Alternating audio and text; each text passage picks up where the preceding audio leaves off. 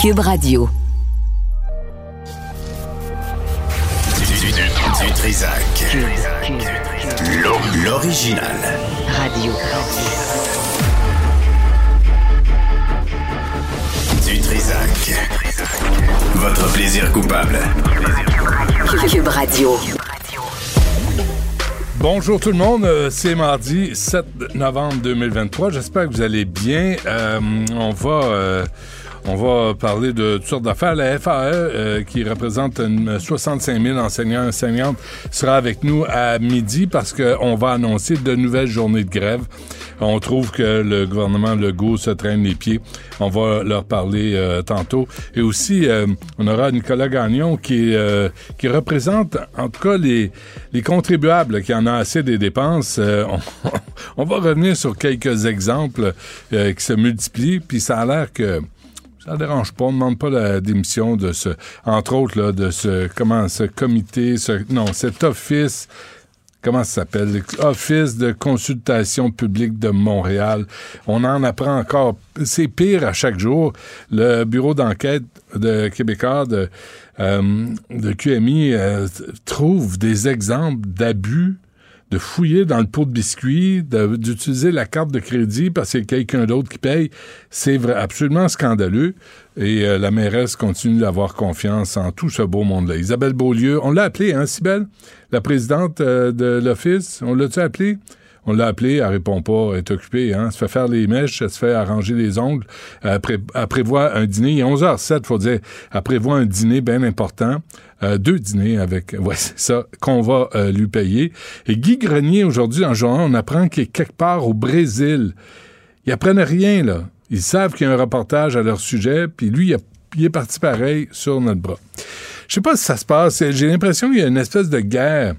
Euh, il y en a toujours eu une, je comprends pas, là, mais genre administrative Montréal-Québec. On a avec nous Stéphane Dion, qui est euh, directeur régional de l'Institut de développement urbain du Québec. Monsieur Dion, bonjour. Bonjour, monsieur Merci.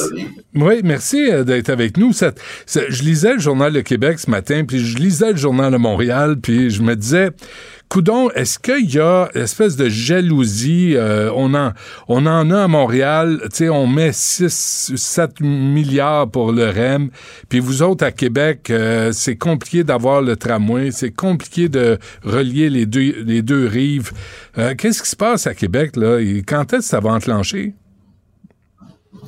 Ben, je pense que les gens sont prêts à ce que les deux ordres de gouvernement principaux s'entendent. Euh, il faut que le maire euh, de Québec et le premier ministre du Québec s'entendent euh, sur la meilleure voie à suivre pour mettre le projet sur les rails. à l'IDU, parce que je suis ici pour parler de l'IDU, il y a, nous sommes derrière le projet de tramway, on souhaite que ça se réalise, puis on, on demande dans le fond aux élus en place de s'asseoir puis de s'entendre pour trouver la meilleure façon de mettre sur les rails rapidement dans, les meilleurs délais, dans les meilleurs coûts possibles, évidemment, selon le mode de réalisation qui sera le, meilleur pour tous. Qu'est-ce que ça représente, M. Dion, là, ce tramway? Je parlais à Éric Duhem qui disait oui, mais on pourrait mettre des autobus électriques. Euh, le réseau euh, d'autobus fonctionne bien. Pourquoi on a besoin d'en mettre pour 8 milliards, 8 milliards et demi au bas mot? pour un système de tramway que les, que les gens de Québec veulent pas, dans, dans le fond? Ouais.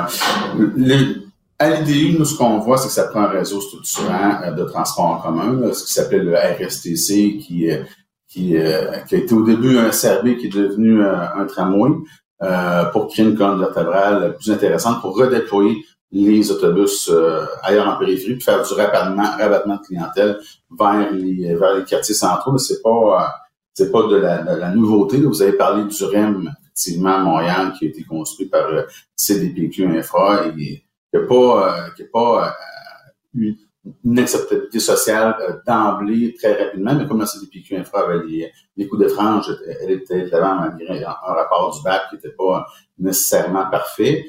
idem pour Québec, le rapport du BAC indiquait là, des, des bémols, puis faire attention à la coupe des arbres et tout, mais pour la densification, pour les travailleurs au bureau, pour les étudiants à l'Université Laval, pour euh, désengorger, parce que dans le même journal dont ben on parlait, euh, on parlait il y a deux secondes, on parlait de la, la hausse de la congestion, puis à Québec, qui, se, qui est revenu à des niveaux pré-pandémiques. J'avoue avoir été surpris. Tu te dis, comme j'avais mes enfants à l'école le matin dans le Québec, je m'en rends bien compte qu'on est revenu à des, à des niveaux similaires pour vrai. Euh, mais, ça, mais ça, M. Dion. Quand vous, quand vous parlez de, de bouchons, là, vous parlez de combien de temps? Parce que, tu sais, un, vrai bouchon, euh, c'est, c'est comme, je sais pas, une demi-heure, là, solide. Euh, qu'est-ce que vous vivez? Parce que je, lisais, là, Henri IV, euh, c'est bouché solide, même si vous venez de l'agrandir. Est-ce qu'on a une vision à court terme, là, de, de ce que va devenir la ville de Québec? Moi, je suis pas expert en transport.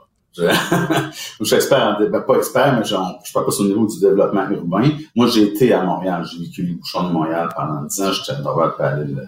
Euh, je suis maintenant au euh, Charles-le-Nord, juste avant le lac Beauport.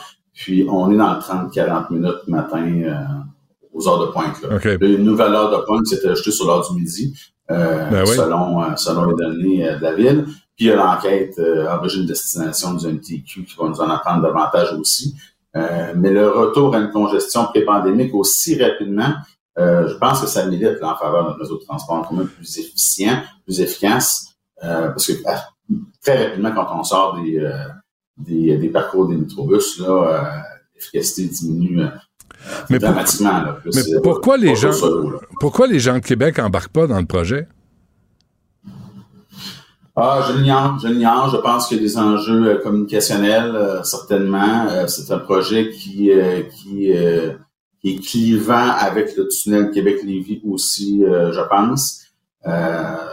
c'est un projet qui, le, SRB avait la faveur populaire, le tramway l'a eu, le moins eu. le maire, le maire, je pense que c'est de Bordeaux ou de Lyon, euh, disait que l'acceptabilité des grands projets était souvent difficile, hmm. euh, mais après que les gens embarquaient puis l'utilisaient. Alors, euh, je peux pas euh, faire de grandes enquêtes que vous là-dessus. Pensez-vous, M. Dion, que Bernard Drinville va vouloir relancer le troisième lien quand il va être pris dans un bouchon sur Henri IV? Je l'ignore. c'est une question non, mais c'est pertinente à poser au principal intéressé. non, mais quand, quand, quand, un projet si, si gigantesque repose sur une impression... Le ouais. Le, le tramway ou le tunnel? Le tunnel. Le tunnel, quand Un, projet si gigantesque repose sur une impression d'un type qui vient d'être élu, puis dit, on me semble que c'est long avant d'arriver, il me semble que c'est pas sérieux. Ça discrédite le projet? Ça, ça a été dit, ça a été dit euh, après par les euh, par la vice-première ministre, je pense qu'il y avait eu des nouvelles données euh, sur le temps de parcours Rive-Sud, Rive-Nord, puis le nombre, je pense qu'on est autour de 110 000 navigateurs qui, qui, croisent le fleuve là, sur, sur les deux ponts, chiffre qui est similaire ou, bouge très peu. Là. Hmm depuis les dernières années. Donc, c'est ce qui amène le gouvernement à dire, ben là, peut-être qu'on va regarder pour faire du transport mais il reste que euh, les deux maires se sont mis d'accord là-dessus pour rappeler ça. Il y a un enjeu de mobilité euh, qui est quand même réel euh, et, donc de moins grande intégration économique qu'on pourrait souhaiter. Il y a une vitalité économique à Lévis euh, qui, qui était extraordinaire. Là. Je veux dire, les chiffres démontrent que c'est une des villes qui se développe le plus rapidement euh, au Québec. C'est 670 000 personnes qui habitent, euh, qui habitent à Lévis. Euh, le nombre de permis de construction pendant que, que, ça chutait dans le multirésidentiel à Québec de 28% ça augmentait de 78 sur, ah, sur la rive sud. Donc, il y a vraiment un écart important.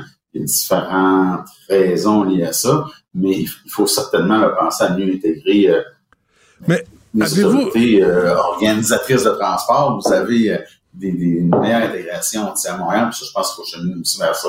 dans la région de Québec. En tout cas, là, on voit que les gens de Québec veulent pas déménager à Montréal. Ça, c'est une autre affaire.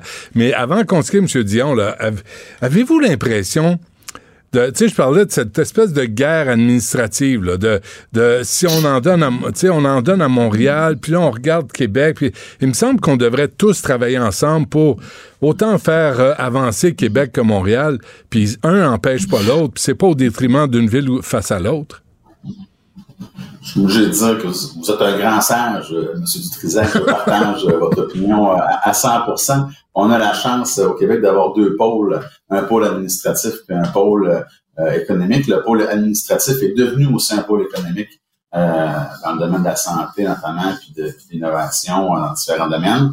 Le port de Québec, l'aéroport de Québec sont aussi des, des, des leviers de développement économique importants. Euh, moi, je pense qu'on a tout intérêt en tant que société de voir ces deux pôles-là se développer euh, de manière intelligente les deux. Puis les régions ont d'autres enjeux, mais doivent aussi bien se développer dans le OK. mais. Ouais. Qu'est-ce qui manque là? Qu'est-ce qui manque pour que sais, on est, là, il y a une mise à jour économique, là. On annonce beaucoup, beaucoup d'argent, mais je vois pas de plan de match, sais. On parlera pas d'itinérance. Vous avez vous avez des problèmes à Québec, on en a partout dans toutes les grandes villes. Sais, on jette de l'argent au problème. On dirait qu'il y a pas de plan de match, là. On sait pas où on s'en va. Collectivement, puis je regarde Québec, j'ai un peu l'impression, on parlera pas de Montréal, puis je vais me mettre à pleurer. Nous, à la messagerie économique, euh, on est euh, à l'ITU, à l'Institut de développement urbain euh, du Québec, on est relativement déçus. On demandait une chose, en fait, c'était que le provincial sur le fédéral sur l'exemption de la TVQ, sur la construction, pour relancer la construction privée qui, permettrait d'ajouter 5 000 à 10 000 unités par année euh, au Québec, c'était les, les, évaluations sommaires qu'on faisait en parlant à nos membres. Et puis, euh, le gouvernement a fait un autre choix, euh, qui met 1,8 milliard pour 8 000 logements sur, euh, sur 5 ans, je pense. Euh, mais, ça, c'est ça fait partie des, des, des grands défis là, du Québec. Là. Il, faut, il faut que l'entreprise privée dans le domaine de la construction que la promotion privée dans le domaine de, du multirésidentiel notamment hmm. euh, puisse avoir le côté franche pour offrir euh, des unités euh, de tout type à toutes les clientèles. Ouais. Alors c'est sûr qu'on les, privés ne feront pas des, des, refuges pour itinérants, mais il y a une demande là, non comblée de 3000 unités par année à peu près théoriquement. Ouais, ah, il y a un problème. Dis-moi là une chose, euh, est-ce qu'il y a des délais euh, déraisonnables comme il y a à Montréal pour euh, des permis de construction? Là, j'ai un entrepreneur, c'est une partie qui me disait, on parle pas de mois, on parle d'années pour avoir un permis pour construire un quadruplex. Avez-vous ce problème-là à Québec? Oui, on a des problèmes similaires. On travaille avec la Ville. La Ville a annoncé un plan d'accélération de sa vision d'habitation qui on le souhaite, là, va permettre d'accélérer l'obtention de permis pour euh, obtenir un permis de construire si euh, le projet dérogatoire là, faut calculer entre 40 et 50 étapes euh, administratives. Sacre à moi. connu, là. J'ai sorti ma là, je sais pas si on peut voir, là, ça c'est le processus. Hey, est-ce que ça se peut que la bureaucratie soit en train d'étouffer le Québec? vaste, vaste, vaste question. Euh, je, ne saurais répondre au nom de l'IDU, mais la question se pose aussi. Juste à vous voir rouler des yeux, j'ai eu ma réponse. Je pense, je pense, euh, je pense ah, ça va. Ah, OK.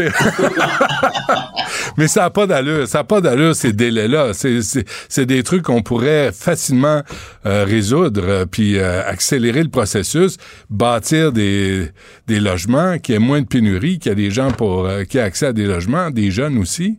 C'est insensé. Vous avez le même Québec, le même problème à Québec. Oui, oui, oui, absolument. On n'a pas, le, pas le règlement 2020 pour, euh, de, de, Mme Plante. Là. Euh, on, a, on a une excellente relation avec la mairie de Québec. Le plan qui a été déposé euh, nous donne espoir parce qu'il y a une volonté d'augmenter le zonage en amont pour permettre que plus de projets soient conformes. Donc, si le projet est conforme, bien là, une que je vous ai présenté, puis tu fais aïe aïe aïe, ben, c'est pas mal, euh, parce que là, on parlait de l'avant, c'est avec les projets qui sont conformes, donc il n'y a, pas de, a pas de consultation référendaire euh, qui met à risque un investissement de plusieurs millions en, amont. Ben ça, fait moins de sens pour un promoteur privé. Alors ça, c'est un apron qui s'appelle aïe aïe aïe, c'est ça? C'est apprend. Aïe, aïe, aïe. OK. Bon, écoutez, euh, merci pour cette conversation. Euh, je regarde ce qui se passe euh, à Québec et d'ici de Montréal. puis il n'y a pas de chauvinisme à, avoir. Hein. Il me semble qu'on est là pour s'entraider puis réussir ensemble. J'ai, c'est ce que je pense. Je vais à Montréal deux semaines. J'adore cette ville-là. J'adore la ville de Québec aussi. J'habite dans les deux villes. Puis mm. on a deux une grande métropole à très fort potentiel, puis on a une capitale ben extraordinaire. Ben oui. Stéphane Dion, directeur régional de l'Institut de développement urbain du Québec. Un gros merci. Bonne chance. Vous écoutez Du Trisac. Vous venez de vous connecter en direct sur Cube Radio? Pas de stress. Tout est disponible en balado sur l'application ou le site cube.radio. Alexandre Dubé est avec nous euh, pour revoir euh, les sujets du jour. Euh, Alex, bonjour. Salut Benoît. Alors là, on vient d'avoir la mise à jour économique de M. Girard. Euh, beaucoup d'argent, hein? Beaucoup d'argent, mais pas de chèque. Beaucoup d'argent, mais pas de chèque cette fois-ci. Mais euh, ben, il n'y a pas d'envoi. Euh, attendez pas un 500$ piastres par la poste avant fêtes. là, vous n'aurez pas. là. Non? Comptez pas là-dessus pour les cadeaux de Noël cette année. Il y a pas non plus. Hein. Euh, dressons le portrait de ce qui a été annoncé. L'économie roule au ralenti. Euh, diminution des prévisions de croissance, deux fois moins que ce qui avait été anti- anticipé. Donc, on a revu ça un petit peu. Un manque à gagner euh, pour 2023-2024 de 4 milliards. On garde le cap sur l'équilibre budgétaire de 27-28. On n'est pas en récession, Benoît, on est en stagnation. Ah, bon, c'est nouveau, ça. Ça, c'est nouveau. C'est nouveau. Ben, Un nouveau, un nouveau lexique. Ben, nouveau ça n'existe pas, il Donc, faut l'inventer. C'est ça qui arrive. Donc, pas de récession selon le ministre Girard, mais il a quand même avoué que les six prochains mois allaient être euh, difficiles. S'attend à des baisses de taux d'intérêt pour 2024. Ce serait terminé selon lui là, les hausses successives. On espère qu'il a raison. Et euh, ce sont des gestes qui ont été annoncés qui respectent le cadre budgétaire. OK, on va regarder ça grosso modo parce que ça fait beaucoup de chiffres, puis je veux pas qu'on perde notre monde. La priorité des gens, OK, le logement. Bon, il y a quelque chose dans cette mise à jour économique là-dessus. 1,8 milliard pour construire des logements abordables sur 5 ans. On vise 8000 logements abordables, dont 500 qui seraient réservés pour les itinérants. Le fédéral contribue aussi. Mais euh, il y aura des déçus, là. Il n'y a eu aucune annonce sur euh, une éventuelle exemption de la TVQ pour les constructeurs comparativement à ce que le fédéral a déjà annoncé. C'était demandé, c'était attendu. Ce n'est pas là. On va, plutôt que d'envoyer des chèques, bonifier certains programmes de Attends, supplément excuse-moi, au Alex. loyer. Excuse-moi, juste pour les logements, là, je viens de poser la question à M. Dion euh, et il me dit Oui. que c'est la même affaire à Québec. Là. Il y a autant de délais pour obtenir un permis de construction à Québec qu'il y en a à Montréal. C'est un problème, la bureaucratie. Il faudrait... Tu sais, ce matin, je te disais, c'est bien beau, là, mais c'est quoi le plan de match? Ça, ça fait partie du plan de match. Est-ce qu'on va revoir on va reformater les bureaucrates municipaux pour qu'ils se lèvent les savates et qu'ils travaillent plus vite.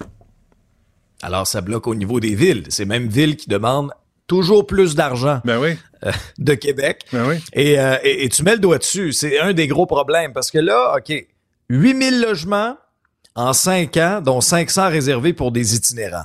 Ben hâte de voir, moi. Dans 5 ans, on va s'en reparler, là. Ils vont en avoir construit combien sur les 8000? Et c'est sûr qu'avec des histoires comme on entend d'entrepreneurs qui doivent patienter des mois, des mois, des mois avant d'avoir des permis de construction, puis une version, deux versions, trois Ouais. versions de plan Ouais. pour un 4 logements, pas un 18 étages au, au centre-ville. Un 4 logements dans un arrondissement. Alors, ça fait partie, je te dirais que la, la lenteur, la lourdeur de la bureaucratie, c'est un vrai cancer pour notre société. Et ça ralentit énormément le progrès. C'est assez incroyable, merci. Euh, donc, je t'ai parlé du logement. Je te parle de l'itinérance aussi. 145 millions pour lutter contre l'itinérance. Et pour ce qui est de l'aide alimentaire, il y a 21 millions qui vont là-dessus, dont 10 pour le réseau des banques alimentaires. Le problème, Benoît, c'est qu'ils en voulaient 18 c'est pratiquement la moitié des besoins. Puis euh, vous l'avez tous vu, là. Promenez-vous un peu dans votre quartier, allez voir euh, les, les banques alimentaires de votre secteur. Les files sont de plus en plus longues. C'est historique ce qu'on vit cette année. là. Euh, c'est pratiquement quoi? Un Québécois sur dix qui faisait affaire avec des banques alimentaires. C'est, c'est d'une tristesse incroyable la situation qui est vécue actuellement. Ça, moi, je pourrais aller chercher 3,3 millions demain matin. Juste pour Montréal. Juste pour le Québec. Juste pour le Québec. Tu divises le 33 millions qu'on accorde comme budget à la gouverneure générale par 10 provinces. Oui. Tu fais même pas de discrimination, même pas par euh, capita. Juste par 10 provinces, 3 millions 300 000 chacun. Voici, donnez ça aux banques alimentaires. Ben oui, voilà. Je suis là pour aider. Ben oui. Ben oui, puis il On faut aller signer pas. ta pétition. T'as Euh, raison. on m'appelle pas. Ben on- non, mais on t'appelle pas, mais euh, on devrait. On devrait.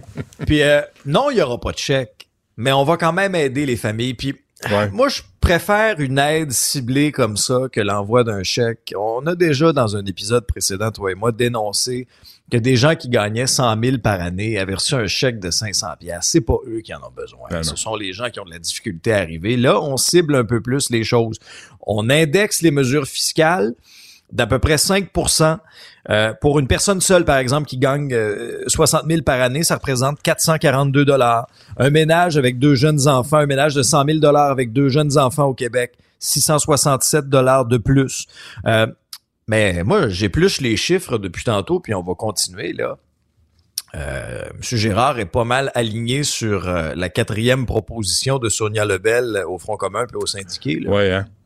Je n'ai pas vu beaucoup, beaucoup de marge de manœuvre dans euh, dans cette proposition, euh, dans ce ce qui est pas un mini budget, mais euh, Hmm. euh, dans l'énoncé économique d'aujourd'hui, là, la mise à jour économique. Alors, euh, Ouais, je l'ai lu. hein, est-ce que- est-ce que- C'est 10,3 sur 5 ans. Euh, c'est ce qu'il a prévu à son les budget. syndiqués veulent. Ouais, mais les syndiqués veulent 20 sur 3. Mhm. Il y a un gros écart entre les deux. Ouais, il faudrait faire le calcul. Hein. faudrait voir c'est quoi la différence entre les deux en beau dollar canadien, en dominion. Fait, ça va, ça va. un sonnant. On dirait C'est ça. Séraphin. Ben oui. Euh, référence à Séraphin, Alexandre, qui est pas comprise par tout le monde, hein, soit dit en passant. Ça, C'est une il y a vieille un petit référence. fossé générationnel. Un petit peu. C'est une vieille référence, mais allez écouter ça. Ouais. Moi, je vais te faire une confidence parce que ça. Moi, j'ai réécouté tous les vieux épisodes de Séraphin. Pas, pas la récente série. là. Non. Les vieux, là, les épisodes des années 60. là. Hum, hum, hum. Je les ai tous écoutés. Ouais. Plusieurs fois, il y a des petits bijoux. Pourquoi? petits Parce bijoux. est-ce que tu t'identifies au personnage? que c'est- Ben, un peu, je vais te raconter, je vais te conter une affaire. Une ex Madame Dubé, Oui. avait déjà croisé le nouveau Séraphin. Radio-Canada, là, Oui. la nouvelle série. Elle l'avait déjà croisé dans un festival de cinéma quelconque, puis elle lui avait dit, tu sais, elle lui avait dit, mon, mon chum tripe vraiment, là, tu sais, sur le personnage de Séraphin. Puis euh, Vincent Leclerc lui avait répondu, Vite peut-être à revoir ses priorités, à te poser des questions si tu veux vraiment passer ta vie avec lui. On ira pas plus loin dans la relation. Ça nous regarde. Comment il s'appelait? Il s'appelait Masson, hein, le, le, le comédien. Jean-Pierre Masson. Jean-Pierre Masson. Ben c'est oui, ça. ben oui, Ouais, ben qui oui. était Jean-Pierre. Masson, qui- ça a été, oui, c'était formidable, Ouais. mais il a tellement été formidable dans le rôle de Séraphin, Benoît, qui a été cantonné dans ce rôle. C'est vrai. Ouais. Et, Il a et pas, il a euh, eu de la difficulté par après à trouver d'autres rôles. Ouais. Tellement qu'on le voyait. tu sais, et- On le voyait juste Ben oui. là-dedans. Ouais. Payé euh, sur le Ouais, côté. ouais. T'as dit quelque chose, Jean-François? J'ai une transaction à faire. J'ai besoin de mon argent. C'est ah, Alexandre Dubé quand il fait C'est ses comptes. C'est moi, ça. Oui, quand je fais Bon. mes comptes à la fin du mois. Transaction à faire. Aïe, aïe. Euh, sondage, je viens de parler à M. Dion là, de, de Québec. Oui. Là. Sondage Montréal face à Québec. Il me semble qu'on ne devrait pas être en, en- en opposition. Là. On devrait essayer de s'entraider parce que il me semble qu'on a le même but commun. Mais Benoît, quand tu poses la question, dans... c'est intéressant là, le sondage euh, léger, le journal. Quand tu poses la question aux gens de Québec, iriez-vous vivre à Montréal? Êtes-vous fou? 92% des gens disent no. Je veux rien savoir. Mais même le monde savoir. de Montréal, tu leur poses la question, ils répondent pareil. Ben, ils sont un petit peu plus ouverts. La, la- la Ouais. proportion est un petit peu moins, un petit peu moins élevée de ce côté-là. Et, et- et quand je te disais que avoir un toit au-dessus de la tête, c'est devenu la priorité des gens dans ce contexte d'inflation. Ouais, Notre ouais, budget là a l'air d'un d'un vrai fromage, euh, un vrai fromage suisse. Il y a des trous partout. Euh, on n'a plus de trous sur notre ceinture tellement qu'elle est rendue serrée. Non, mais c'est vrai, c'est la réalité là de plusieurs familles de chez nous. Ouais. Alors, la priorité numéro un là, à Montréal, lorsqu'on questionnait dans ce sondage-là, c'est d'avoir un toit au-dessus de la tête. Ça, c'est une tendance. Puis j'avais la, la discussion avec Christian Bourque, VP chez Léger, dans mon épisode. Avant c'était pas ça, c'était des préoccupations plus de de, de, de fluidité au niveau euh, des voitures pour bien circuler en ville, le- sais le B à bas d'une municipalité, les euh, les déchets etc. Là, 48% l'accès à l'habitation. Que doit être la priorité de Valérie Plante? 48% l'habitation, 35% l'aide aux personnes en situation d'itinérance et 31% la lutte à la violence armée et au crime organisé. Alors, tu sais, ce qu'on voit à Toronto, ce qu'on voit à Vancouver, c'est en train aussi euh, de déteindre sur la réalité des gens de Montréal. Et dans ces sondages-là, c'est toujours intéressant aussi de mesurer, Benoît, le taux de satisfaction envers euh, la mairesse. 49% des gens sont insatisfaits. Mais 48% des gens, quand on combine satisfait et très satisfait, le sont. Donc, c'est très partagé. C'est à peu près une personne sur deux. Mm. Euh, là où ça fait mal, par exemple, c'est que 55% des gens souhaitent un changement à la mairie. Alors que là, il n'y a pas vraiment d'autres candidats notoires, là, tu sais, qui sont si, euh, qui sont annoncés ou qui sont déjà dans la course. Rassembleur. C'est quand même un son de cloche assez révélateur. Ouais. Et euh, avant qu'on se quitte euh, rapidement, Alex, euh, l'Office de consultation publique de Montréal, c'est une orgie. on a appelé Isabelle Beaulieu. Je ne sais pas. Est-ce qu'elle t'a même répondu, Sibelle? Même pas. Même pas. Ils répondent même pas. ils sont tellement baveux. Ils, dépensent l'argent des contribuables, puis ils, ils rendent aucun compte à personne. Mais Benoît, ils n'ont pas le temps de te répondre. Ils n'ont pas le temps parce qu'ils sont en train de plugger les fils sur leur grosse TV 85 pouces qui ont coûté, ils ont acheté trois, là, trois écrans interactifs, ça a coûté 20 000 dollars. Mais quel genre de bureau peux-tu avoir pour me placer ça? 80 c'est un peu c'est un, un, peu ce que je suis en train de me dire. Est-ce que j'ai déjà moi regardé une télévision 85 pouces puis encore dans un bureau, ben qu'est-ce que ça fait dans un bureau? Alors est-ce que est-ce que est-ce qu'ils répondent pas parce qu'ils sont en train peut-être d'ajuster la la, chaise là à 1000 dollars qui a été achetée? Qu'est-ce que ça fait une chaise à 1000 dollars? Est-ce que ça est-ce que ça masse? Est-ce que ça, ça crée des sensations incroyables? Je sais pas. Euh, je sais pas ça mais moi moi je viens d'une famille de la classe moyenne, j'ai pas connu ça. J'ai pas connu ça, des écouteurs à 900 dollars. Mais, mais qu'est-ce qu'ils font avec des écouteurs à 900 dollars, Benoît? Puis là, font, ils un set de DJ au centre Vidéotron? mais Guy Grenier, là, Guy Grenier, qui est, au milieu de ça, là. Guy, Guy Grenier. Qui? Il est au Brésil, Guy Grenier. Il est au Brésil avec une carte de crédit, Guy Grenier, au Brésil. Guy Grenier, Brésil, carte de crédit, nous autres. Chris, ils comprennent pas. Il est parti, il est pas là, il est à elle. Puis ni Valérie Plante, ni euh, Isabelle Beaulieu, ni Dominique Olivier l'appellent et Hey, rentre à la maison plus sacrant, parce que là, ça va faire. Non. On dit lâche pas Guy Grenier. Dis bonjour aux gens du Brésil avec notre carte de crédit. Calice. Benoît, dis pas ça, là. Il va t'envoyer à la sécurité, là. il va avoir la voix qui tremble, puis il va t'envoyer la sécurité. Parce que les bureaux, les bureaux de l'office, là, c'est pas, c'est pas euh, au rez-de-chaussée, là. C'est au 14e étage d'un immeuble. C'est accessible aux gens, là, aux Montréalais, là, qui veulent participer. L'avantage, l'avantage, c'est que les voisins voient ce qu'elle regarde sur son écran de 80 pouces, c'est, en a trois dans son bureau. 85 pouces. Excuse-moi, c'est encore pire. Comme dans bien des circonstances, le 5 pouces de plus est important. Hey, hey, Je vais en parler avec Anaïs tantôt. Merci, Alex. On s'arrête là-dessus. Oh non, on s'arrête là-dessus. On s'arrête là-dessus. On se reparle demain. Du Trisac. S'il y en a un dont la sagesse n'est pas encore arrivée avec le temps, c'est bien lui. Toujours aussi mordant que les premiers temps. Benoît Dutrisac superbe, sublime, merveilleuse. Sauf que ce gars-là est quand même euh, rationnel et pragmatique. Mais ça pose un très grave problème. Je t'assure qu'il n'y a aucun politologue sérieux qui va te dire Un politologue, pas comme les autres. Là est assez. C'est pas le temps de faire ça. Hey, bonjour. Bonjour Benoît. Je reviens pas de ce que j'ai entendu encore avec toi, et, toi et Alexandre avec euh, l'Office de consultation publique de Montréal. C'est pas des élus. Qu'est-ce qu'il fout? c'est pas des, tu sais, qu'un élu soit ça, aille en classe à faire parce qu'il dit, écoute, faut que j'arrive à l'autre bout, que je sois frais et dispo, puis que je négocie. Ça, je comprends. Puis ça nous représente un élu, puis on veut pas avoir l'air non plus de pauvre, etc. Mais c'est pas des élus. Ouais. Qu'est-ce qu'ils foutent là-bas?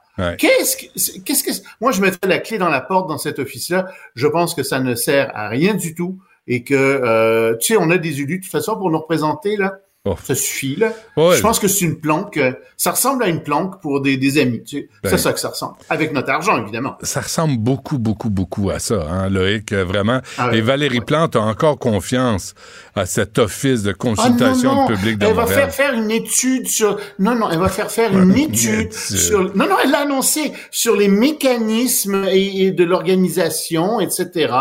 Ouais sur les mécanismes, pas sur les dépenses, sur les mécanismes des je, dépenses. Je, le ferai pas là, mais moi quand j'entends ça, j'ai un geste qui me vient en tête, mais je le ferai pas parce que il y a des limites. Ok, euh, parlons de ce qui se passe à Gaza, Loïc. Ouais, des gens qui mm. sont vraiment mal pris eux. Mm. Euh, bah écoute, Israël annonce euh, que euh, l'armée israélienne annonce qu'elle va rentrer dans Gaza, elle a encerclé complètement Gaza, on l'avait dit déjà. Et euh, bon, bah ils vont faire des assauts sur la ville, ils vont rentrer dedans. Mais il y a quelque chose qui en ce moment fait beaucoup beaucoup réagir dans le monde musulman et euh, en Cisjordanie, etc. C'est que Netanyahu a dit et après nous allons assurer la sécurité de la bande de Gaza pour une, une durée indéterminée. les gens disent, attendez, qu'est-ce que ça veut dire, ça, assurer la sécurité? Moi, je t'avoue, je veux pas que le Hamas euh, s'enracine à nouveau puis rejaillisse encore. Tu sais, je peux dire, oui, c'est normal. Oui, mais eux le lisent pas comme ça. Ils disent, oui, mais assurer la sécurité, ça veut dire assurer sa souveraineté. Est-ce que c'est ça que vous êtes en train de dire? Est-ce que vous êtes en train de dire que vous allez prendre le contrôle de Gaza de manière indéterminée et que vous allez d'une certaine manière, sans le dire, annexer Gaza? Ben, il y avait juste, il y avait juste à, ne pas massacrer des civils. Ils ont couru après. Sincèrement, là, qu'est-ce que tu veux Israël fasse? Les bras croisés puis. Ça, hein? Benoît. Ben, non, mais c'est eux qui ont, c'est, oui, mais c'est Israël qui a fait rentrer les fondamentalistes religieux à Gaza en disant on va diviser pour régner. Tu sais, si tu veux aller jusqu'au bout, puis tu sais, les Palestiniens ont voté, les Palestiniens ont voté pour le Hamas en 2007. Ben, c'est une fois de trop. C'est une fois de trop. oui, c'était une fois de trop. Ben oui, tu sais, ils sont pas capables de s'en débarrasser les pauvres du Hamas. Je pense pas qu'ils aiment beaucoup le Hamas. Non, non, c'est comme euh, l'herpès. Le Hamas, c'est comme l'herpès, ça revient tout le temps. Je suis je le sais pas, tu as l'air d'être enseigné. Non, mais c'est comme la meilleure joke que j'ai entendue, moi. Tu sais, c'est comme euh, quelque chose qui tape ses nerfs puis qui revient tout le temps, là. Tu compares ça à l'herpès. Et ça, ça revient tout le temps. Il n'y a pas de médicaments. Ça revient, mais puis on, on, en a déjà discuté. Il faut lutter contre le fondamentalisme religieux, mais c'est vrai que pour une certaine période de temps, je vois pas comment ça peut être autrement qu'Israël qui prenne le contrôle de la sécurité mais qui libère, Qui libère les otages? Qui et que ça se fasse avec un ah, ils vont pas les libérer. Ils vont, ils vont. Écoute, j'ai malheureusement là, je crois que l'avenir de ces otages est très sérieusement compromis. Disons-le comme ça, là, c'est, j'y crois pas du tout. Mais après, par contre, il faudra un consortium international avec Israël pour gérer Gaza. Alors là, ça fonctionnerait peut-être. Si on avait ça, ça pourrait fonctionner. Puis une et ça serait de facto créer un État palestinien enfin sur des bases solides. Ça pourrait peut-être marcher, ça prendrait des décennies, mais au moins on irait dans la bonne direction. Mais si Israël fait ça tout seul, non, ça marchera pas. Euh, c'est certain. Euh, puis je comprends que les Palestiniens sont inquiets aussi. Ben oui, ben oui. C'est. Ah puis euh, les, enfants souffrent, les enfants meurent, les enfants. Ah, c'est épouvantable. On est rendu à plus de 10 000 morts, puis ça va continuer, puis c'est pas. Et au moins si je comprends qu'Israël n'approvisionne pas le nord de Gaza parce que la Hamas est là, puis ils ont demandé aux gens de sortir, puis il y a des nouveaux couloirs pour faire sortir les quelques, tu sais, il reste. Et le Hamas empêche les Palestiniens de s'enfuir. Oui, de sortir, de ah sortir. Mais dans le sud, il y a aucune raison de pas réapprovisionner les gens, d'avoir au moins une pause, comme ils disent. Ça, dans le sud, non. Puis il n'y a pas de tunnel entre le nord et le sud, là, semble-t-il véritablement. Donc, ils devraient au moins rouvrir euh, dans le sud, mais ils le font pas. Hmm. Puis ça, ça c'est un problème pour Israël, à mon avis. Bon, pendant ce temps, en Ukraine. Il y a un autre problème. C'est qu'il devait y avoir des élections au mois d'octobre, des élections législatives. Sans qu'on est rendu en novembre. Il n'y en a pas eu. Puis il devait y avoir euh, quelque chose en avril, quelque chose comme ça, l'année prochaine, donc, des élections présidentielles. Alors Zelensky dit, ben écoutez, on a bien pesé le pour et le contre, puis bon, finalement, on n'aura pas d'élection. Oui, mais Zelensky, un, est impopulaire. Il a un taux d'approbation qui a baissé, qui est rendu à 40%. Deux, il dit qu'il se bat pour la démocratie. Et nous, on l'appuie parce qu'il se bat pour la démocratie. Les États-Unis veulent qu'il tienne des élections. Il vient de dire qu'il n'en tiendrait pas. Je comprends que l'Ukraine, je comprends que dans le 20% qui est occupé par la Russie, c'est pas possible d'avoir des élections, ça c'est réglé. Mais dans le 80% qui reste, même si c'est bombardé, tu fais l'effort d'avoir une élection. Une élection, puis je comprends qu'il faut modifier la loi sur la loi martiale pour avoir euh, un certain nombre de débats. Tu fais une courte élection, puis c'est peut-être pas la meilleure élection que tu vas avoir eue dans ta vie, mais t'en fais une. Ouais. Ouais, ça, il fait pas. Alors ça, ça va, ça va lui desservir énormément. Mais en même bien temps, dommage, en temps de guerre, en temps de guerre, Loïc. Oui, mais il y en a toujours eu. Il y en a eu des élections en temps de guerre dans d'autres pays. Il y en a eu en Angleterre, euh, au temps de la Deuxième Guerre mondiale. Il y en a eu ailleurs, il y en a eu aux États-Unis. Tu sais, tu peux toujours te servir de la guerre comme prétexte. C'est dur de faire une élection en temps de guerre, mais au moins fais l'effort de la tenir. Fais quelque chose. Hmm. Si tu le fais pas, ben tu peux pas dire que tu défends la démocratie. Et euh, la pollution est tellement forte à New Delhi, qu'est-ce qui se passe? Ça va pas bien à New Delhi.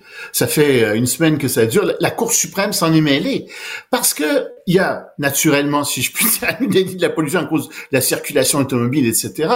Mais ça a empiré parce que c'est la fin des récoltes. Il y a beaucoup de chandries autour de New Delhi. Et les, les agriculteurs, les familles brûlent euh, ce qui reste, la paillasse, etc., parce que c'est bon pour les terres, pour s'en débarrasser, etc. Oui, mais il y a 2500 feux autour de New Delhi, ça rentre dans New Delhi, ça rend la vie invivable. Les écoles ont fermé à New Delhi.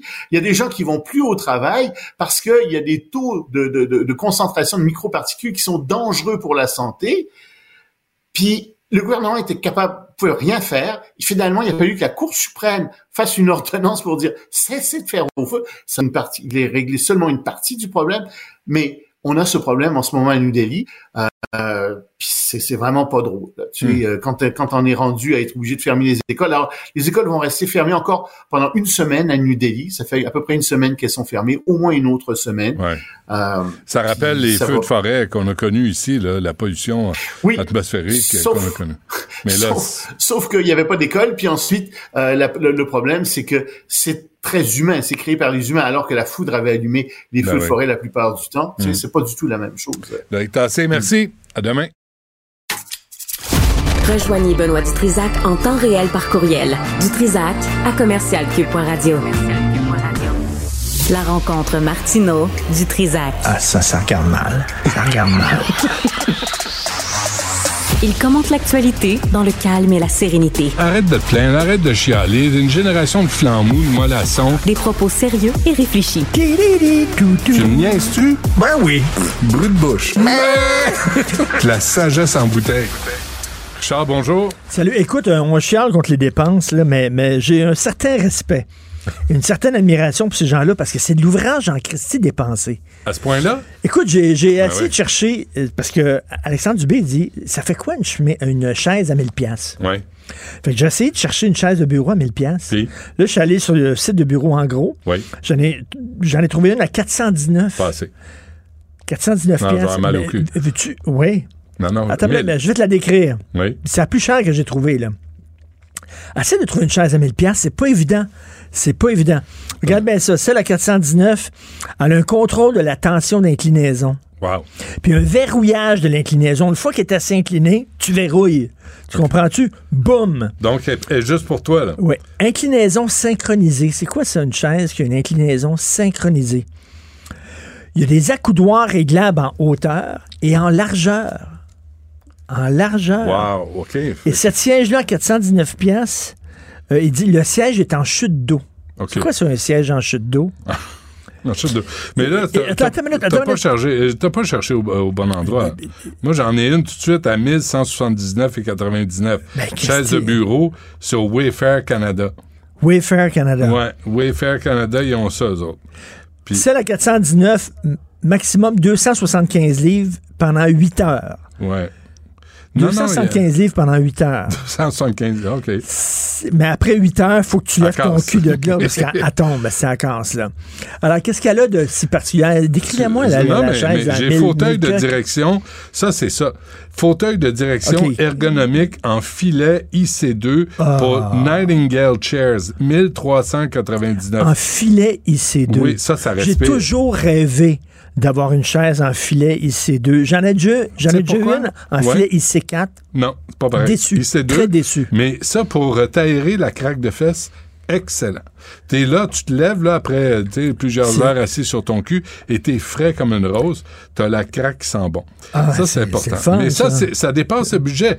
Moi, je veux pas, tu sais, Nightingale Chairs, c'est 1400. C'est trop cher, 1400. Là, on parle de 1000 dollars. Ils sont quand même raisonnables. Non, non, mais euh, moi, je suis déçu. Il aurait pu s'acheter une chaise à 1400. Ben, Pourquoi ils ont arrêté à 1000? Pourquoi, effectivement? Pourquoi? Quand c'est pas toi qui payes, pourquoi pas? Une fois, une fois que tu arrives à la chaise à 1000, tu dis bof. Regarde, on va y aller à 1400. Mais son ça doit être ergonomique, quelque chose de rare. La télévision, là, c'est 600K, mon gars. Tu peux, tu peux compter les poils du cul dans un film porno. Regarde un film porno, là, euh, une télé 600K, là tu peux compter le nombre de poils de cul. tu comprends? C'est extraordinaire. Je reconnais tes références immédiates. Tu sais, ton premier réflexe, on parle, de, parle de, poils de cul. Mais, pourquoi le besoin de trois... Chaises de bureau. Pourquoi le besoin de trois télévisions?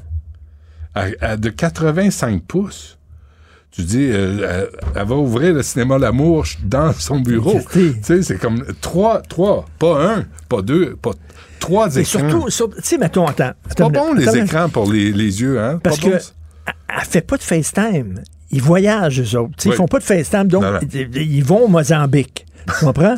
Ils vont en Côte d'Ivoire. As-tu vu? Oui. Pourquoi, pourquoi ils ont besoin de télévision s'ils ne font pas de FaceTime de toute façon?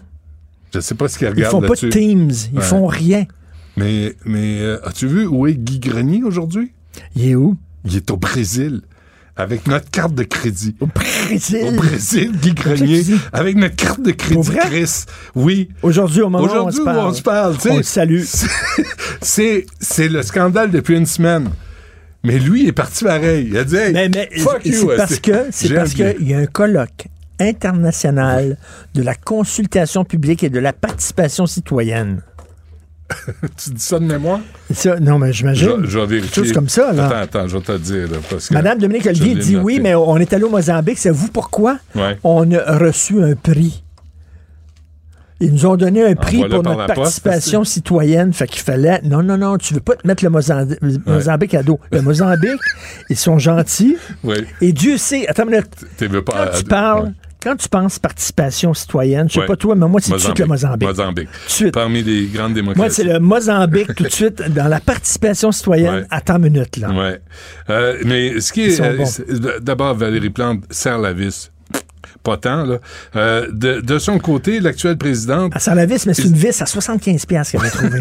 une crise de vis, mon gars. Là. Mais elle a serré juste un petit coup, juste un quart de tour. Avec un tournevis à 275 pièces. La présidente Isabelle Beaulieu, qu'on a appelée, qui nous rappelle pas parce qu'elle sait pas vivre, a annoncé que son organisme suspendait les voyages et reverrait ses règles autour des frais de représentation. Qu'est-ce qu'il y a à revoir? Achète-toi un petit trophée pas cher, puis dis que tu veux y remettre un trophée. Ah, comme le Pollux, ce que je faisais pour les pollueurs. dis que au nom de la Côte d'Ivoire. Oui. Grand, un, grand, grand endroit pour la participation citoyenne, la Côte d'Ivoire. tu veux lui remettre un prix. Mais moi, je veux pas aller là. Disons, euh, disons que je, je vais à Terrebonne. il va avoir des frais. Elle va avoir, écoute, elle va avoir des frais de voyage, même à Terrebonne. Isabelle Beaulieu a fait cette annonce comme quoi je vais suspendre temporairement tous les voyages en attendant cette révision. Temporairement. ça, ça a pris ça, ça a pris une enquête dans le journal. Ouais. Elle, jamais elle avait allumé avant, là. C'est en lisant, tu sais, quand c'est écrit dans le journal, c'est vrai, tu comprends? Si c'est pas écrit dans le journal, ça n'existe pas. Fait que là, elle a dit, ben oui, gardons ça, les voyages, toi. Ironie du sort, Isabelle Beaulieu a fait cette annonce dans le texte du Journal de Montréal, alors que son secrétaire général, Guy Grenier, était à Rio de Janeiro, au Brésil, avec notre carte de crédit, dans le cadre d'un congrès sur leur Observatoire international de démocratie participative. Il donne une conférence cet après-midi. Ah ben là. Où, est, où est l'UPAC? Non, mais les Brésiliens sont très chanceux. De profiter de son expertise. De Tu Guy- comprends-tu? Qui va aller leur dire tout ce qu'il a appris dans ses voyages à travers le monde sur Ouais. la participation citoyenne? Ouais.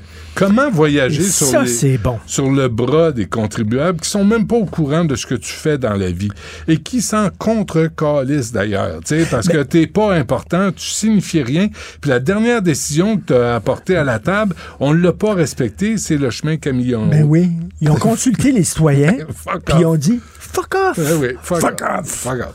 Fuck off, on s'en fout. Ouais, c'est ça. Mais quand, quand ta job, c'est de trouver de nouvelles façons de dépenser l'argent public, tu as besoin d'une belle chaise. Parce que parce qu'il faut que tu appelles des restaurants pour réserver.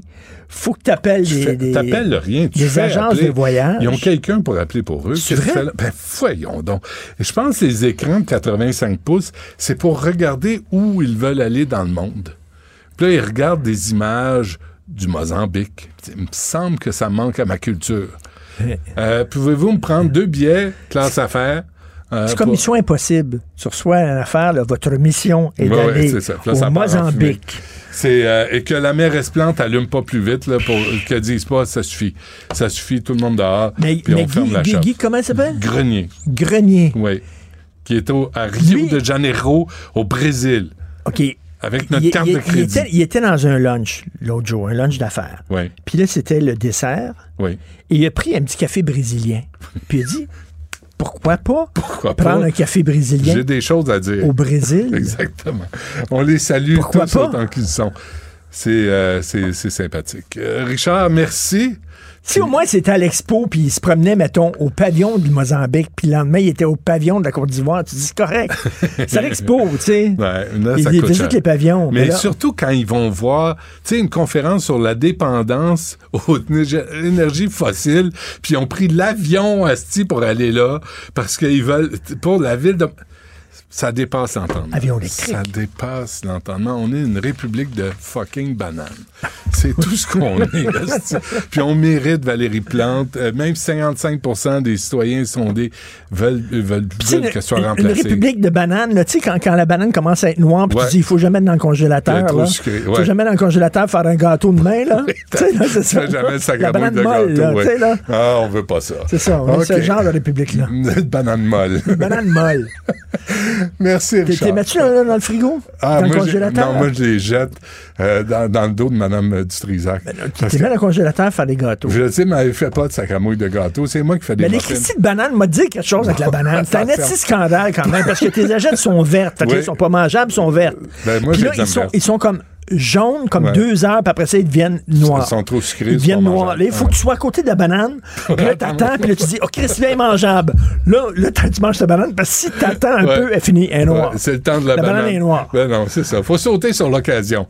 Au début, elle est trop dure. Ok, c'est. Au début, elle est trop C'est dure, la banane. Après ça, elle est molle, molle, molle. Il faut, il faut que tu sois juste comme elle est ferme, bon mais moment. souple. Parfait. Tu comprends-tu? Oui, C'est là. Mais ça, là, il faut, faut que tu sois timé. OK. Va- Va-t'en. Bye. Merci. Ce segment est aussi disponible en vidéo sur l'application Cube ou le site cube.ca.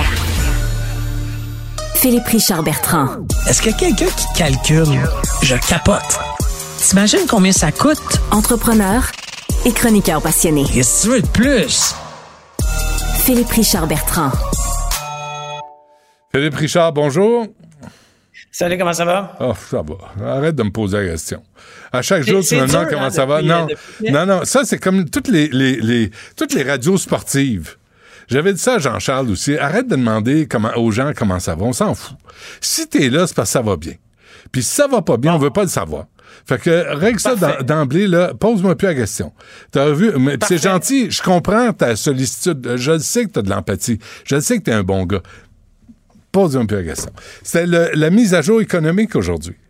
Puis Ouais, écoute, euh, je sais pas si tu as pu euh, regarder, là, tu en onde, c'est un peu difficile, Non, mais non, euh, sur le bout des lèvres, le bout des lèvres, ils ne veulent pas nous dire qu'on est en récession.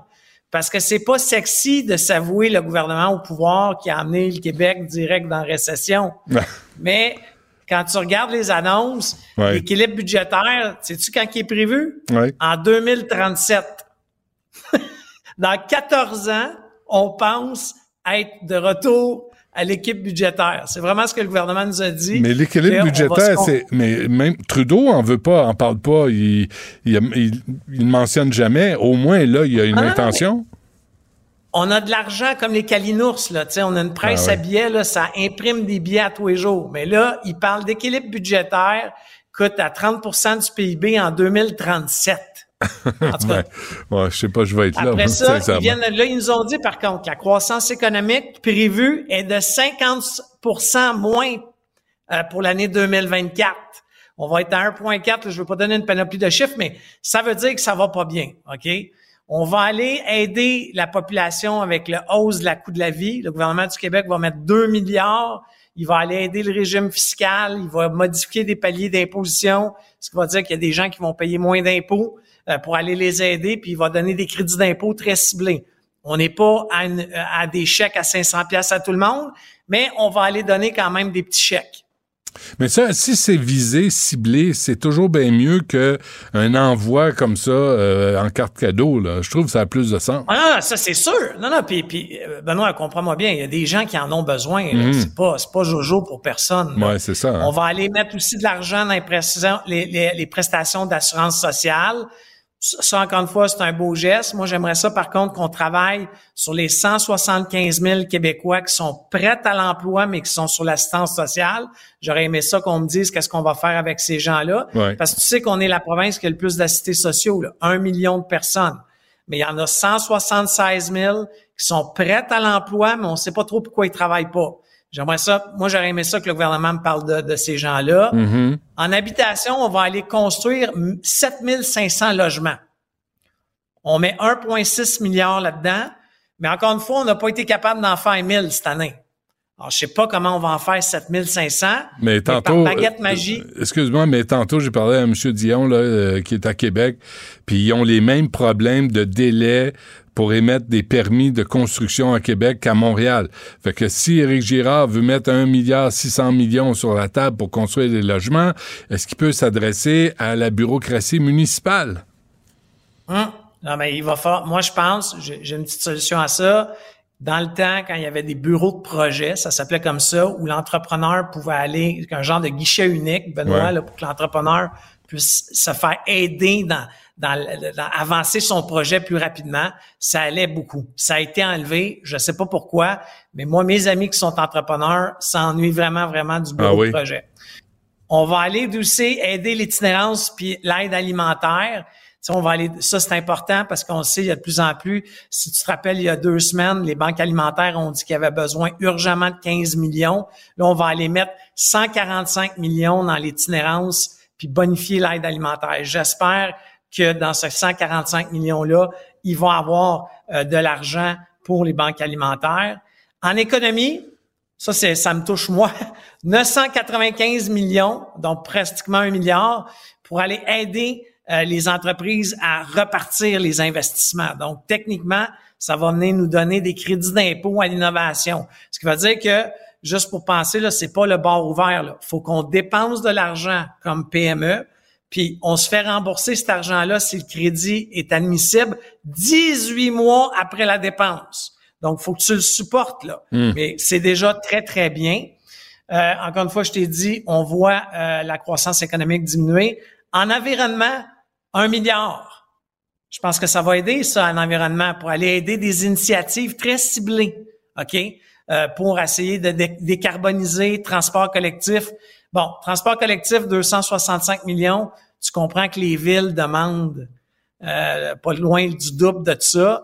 Ça va être à voir. Là. Il y a quelqu'un euh, hier qui a dit qu'il faudrait revoir le salaire des chauffeurs. Bon, c'était peut-être une façon un peu euh, simpliste de, de voir la problématique de, de, du transport en commun.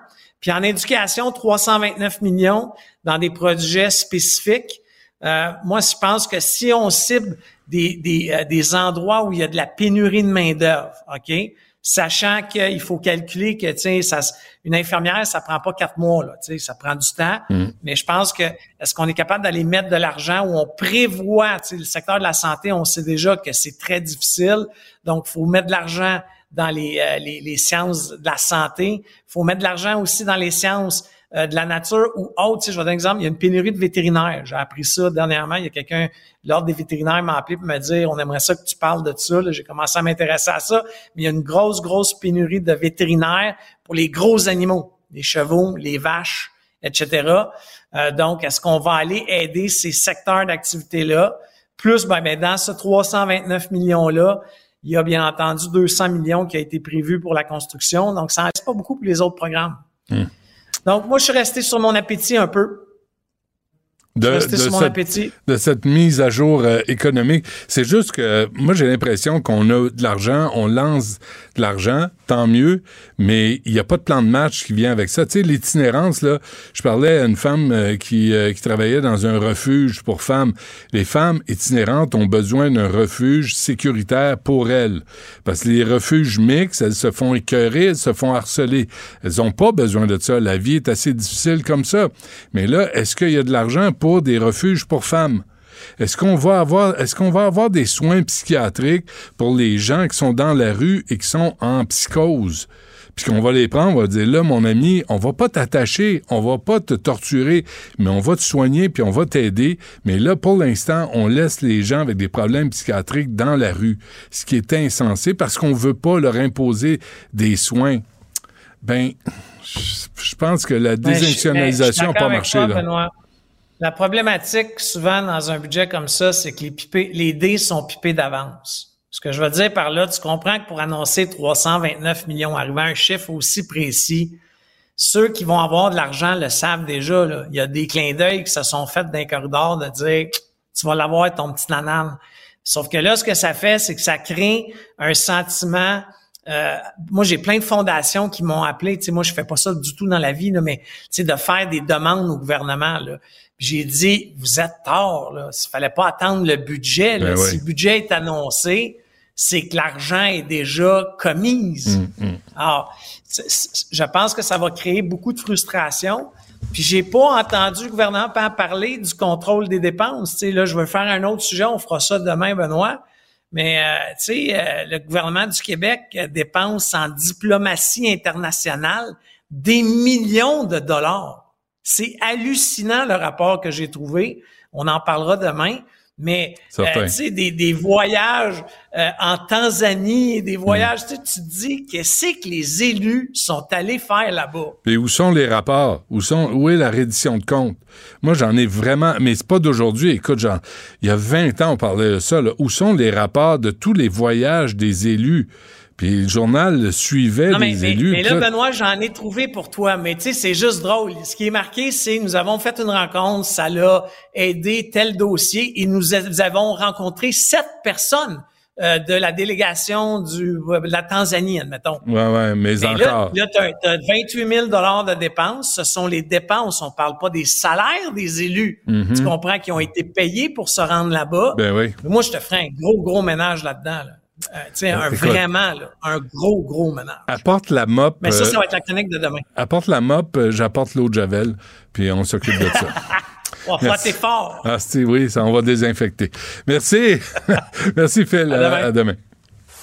Écoutez Philippe Richard Bertrand à l'animation du balado Prends pas ça pour du cash. Disponible en tout temps sur l'application et le site cubradio.ca. La plateforme audio et vidéo où les contenus francophones sont fièrement en vedette.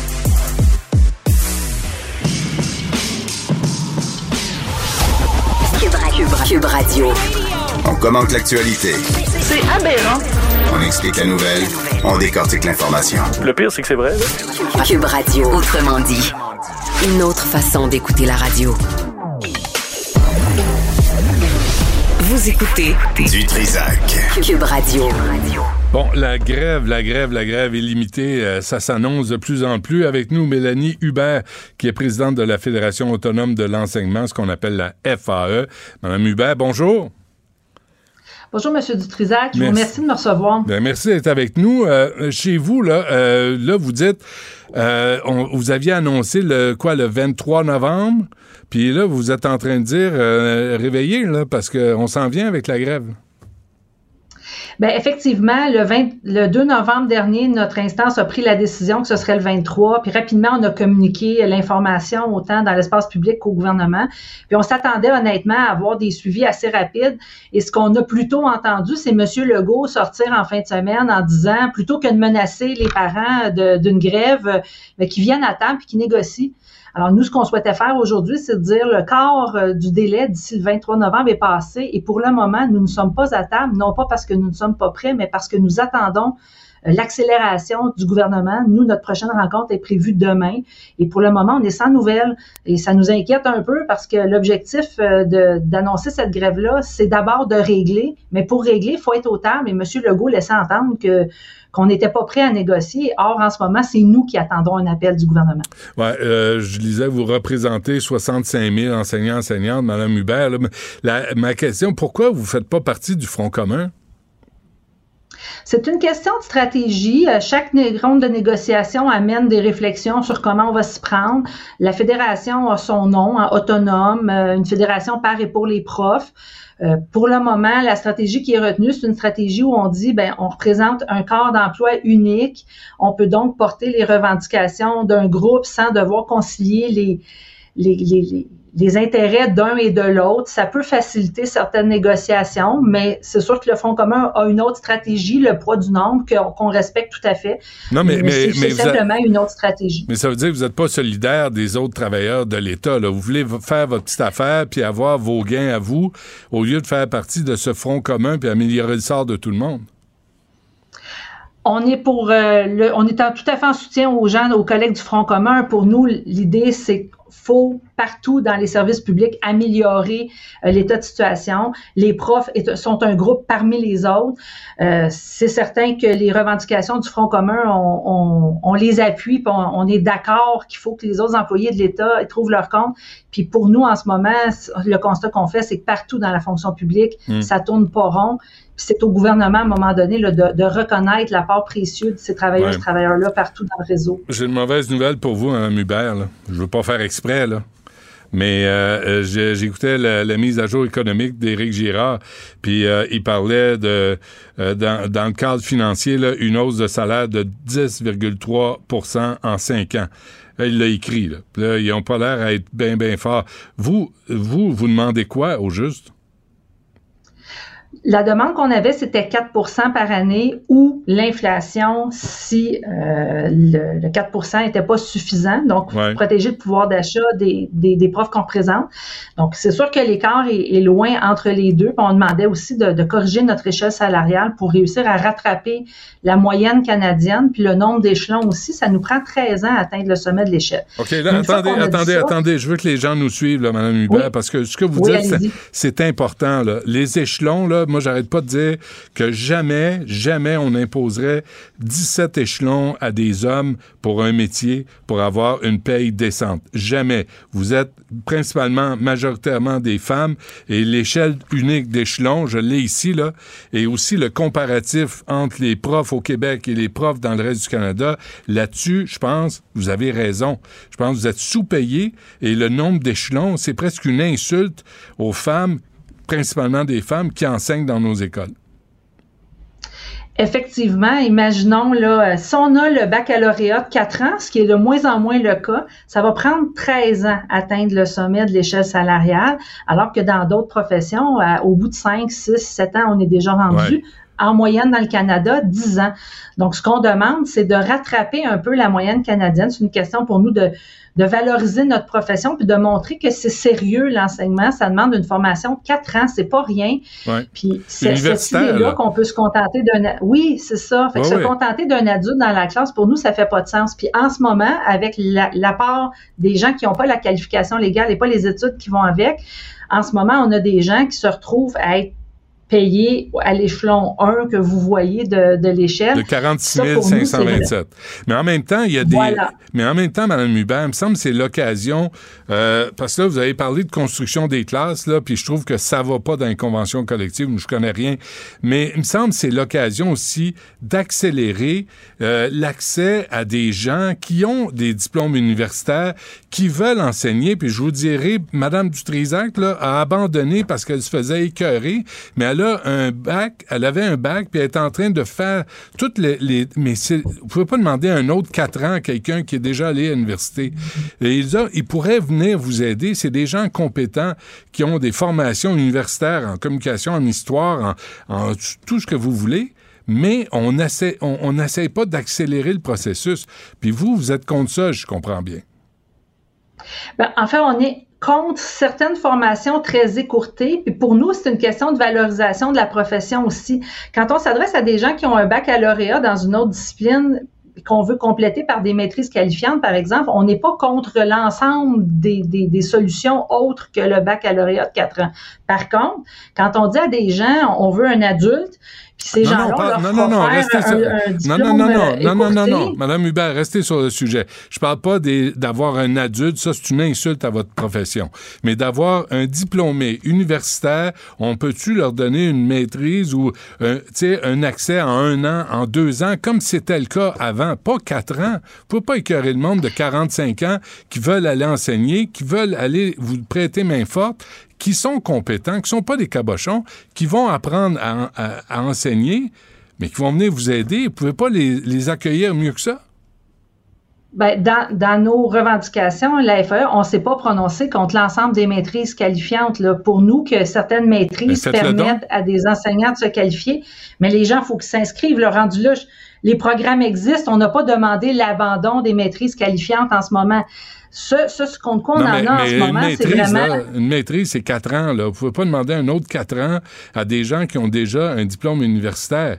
C'est insensé. Ces gens-là doivent gagner leur vie. Ils veulent aller prof, vous prêter main forte dans les écoles, puis toute la bureaucratie puis le syndicalisme les empêche de le faire. Faut, faut trouver une solution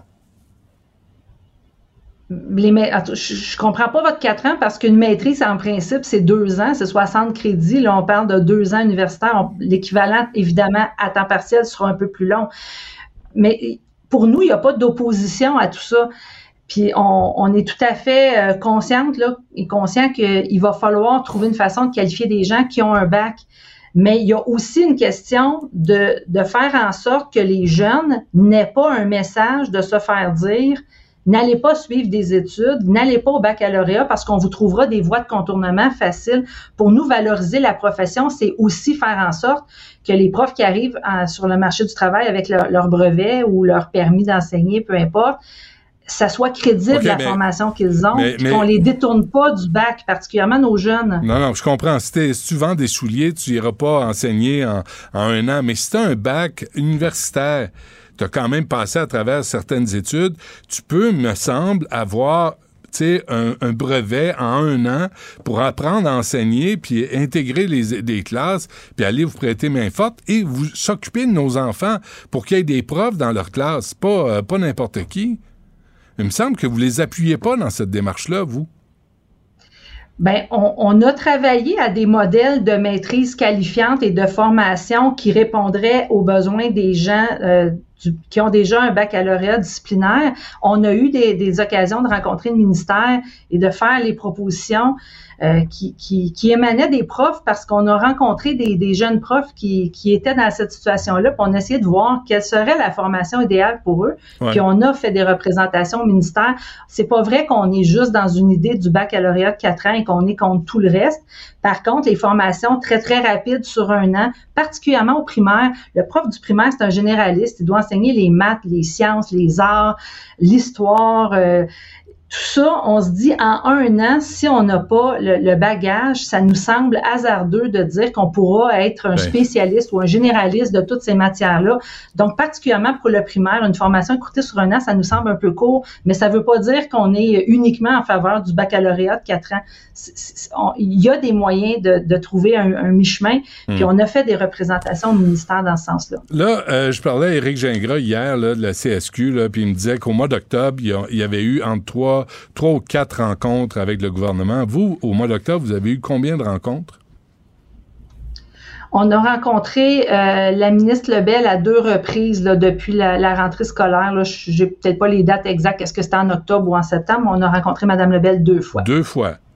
Là, on le sait, mais j'ai dit ça à Éric Gingras, je vous le dis à vous, là. Pouvez-vous agir en adulte, tout le monde? Pouvez-vous vous asseoir puis négocier au lieu d'annoncer des grèves puis annoncer les enfants ont raté l'école pendant la pandémie. Ça peut-tu faire, là? On peut-tu avoir des écoles ouvertes, puis avoir du monde, puis donnant-donnant, là? C'est une négociation. Pouvez-vous vous asseoir en adulte et négocier? Pour vrai, nous, on est assis en adulte et on négocie. On a demandé la médiation en mai et on était très, très sérieux et sincère dans l'idée d'avancer. On n'est pas arrivé en négociation en se disant c'est un passage obligé vers la grève.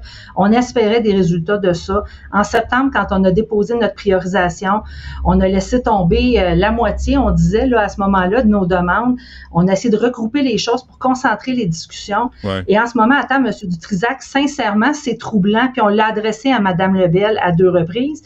Euh, quand on arrive aux tables et que le 11 octobre, la partie patronale, sous les ordres de Mme Lebel, nous dit, nous voilà avec cinq priorités, elle nous dépose deux priorités qu'on n'avait jamais discuté aux tables jusqu'à présent. on était rendu le 11 octobre. Par exemple, c'était sur l'éducation des adultes et la formation professionnelle. Une des priorités serait euh, d'élargir la semaine de travail pour faire travailler les profs de soir et de fin de semaine. On n'avait jamais eu l'occasion de discuter de ça. La partie patronale ne nous avait présenté aucun scénario sur les problèmes qu'on vise à régler, comment ça pourrait fonctionner, est-ce qu'il y aurait des primes, peu importe.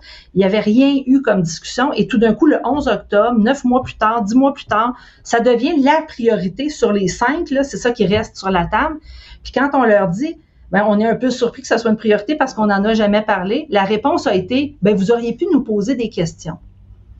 C'est un peu ça, le climat à la table en ce moment. Mais quand c'est pas juste du côté syndical que ça bloque. Comme citoyen, là, moi je trouve que c'est de l'enfantillage, c'est du niaisage. Comme citoyen, comme père de famille, qui voit que les écoles vont être fermées parce que vous autres, là, vous êtes censés négocier, puis vous le faites pas. Je vous donne pas 100% du blâme, mais si j'ai Mme Lebel en entrevue, elle va me dire que vous autres aussi, vous êtes pas là, elle attend une contre-offre. Tu sais, moi, je trouve ça ahurissant, le comportement autant du gouvernement que des syndicats là-dedans. Moi, je vous dis, notre comité de négo est disponible 7 jours sur 7. On a priorisé. Le comité de négo a les mandats, les coups des franges pour voir les pistes d'atterrissage possibles. Mais il faut aussi comprendre que nos profs en ce moment sont en grande souffrance dans les écoles. On voit les situations de violence qu'on vit, l'essoufflement, puis même des solutions, M. Dutrisac, qui coûtent rien et qui ne demandent pas de personnel. Par exemple, le droit de travailler en télétravail pendant une journée pédagogique. On a demandé à ce que les profs puissent faire des rencontres de la maison, puissent faire leurs corrections, la coordination avec les professionnels, par exemple, mm. qu'on puisse le faire de la maison, s'éviter l'heure de pointe une fois de temps en temps. Même ça, en ce moment, ça nous est refusé. On a cinq heures de, travail personnel dans notre semaine, dont deux qu'on peut faire au lieu de notre choix. Ce qu'on demande à la partie patronale, c'est ce sont notre, c'est notre travail personnel, des corrections, de la planification, faire nos bulletins. Est-ce qu'il y a moyen que je puisse faire ça au lieu de mon choix, particulièrement au primaire, quand le service de garde est dans ma classe, ben on est dans le brouhaha, qu'il n'y a ben pas de local disponible? Ça nous est refusé, M. Dutrisac. Hmm. OK, avant de continuer, Mme je, je, comprends tout à fait. Euh, comment vous pourriez qualifier l'attitude de Sonia Lebel et son équipe de négociation? Honnêtement, Mme Lebel semble vraiment résolue à régler. Le, son de cloche qu'on a, c'est qu'elle souhaite faire débloquer les choses.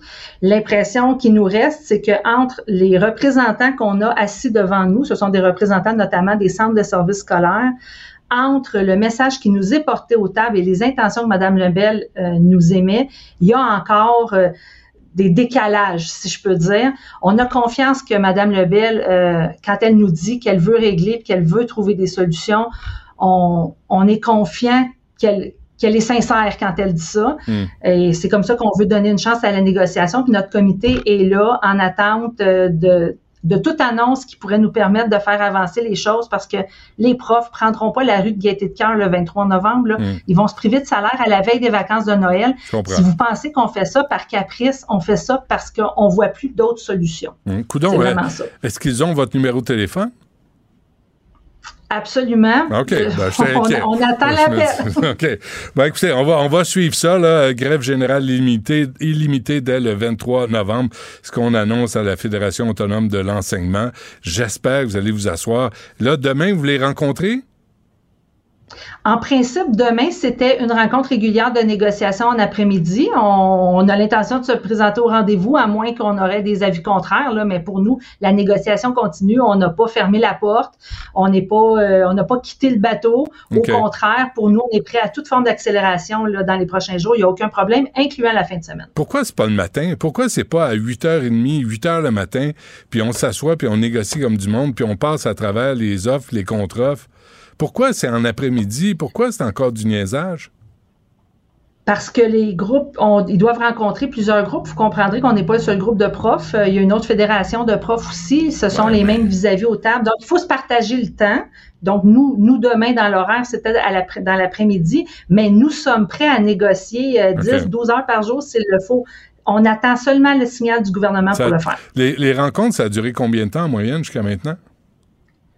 Ça dépend. Des fois, c'est des demi-journées. Des fois, c'est des journées complètes. On a eu environ 70, un petit peu plus que 70 rencontres depuis le, début de la négociation. Parfait.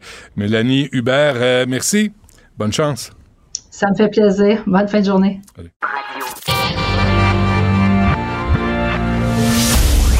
Du Trisac. Il n'a peur de rien, sauf peut-être des qu'on orange. Hier, je me suis mis à réfléchir à ça. Wow, wow, wow. Euh, tu t'es mis à réfléchir. Ah ouais.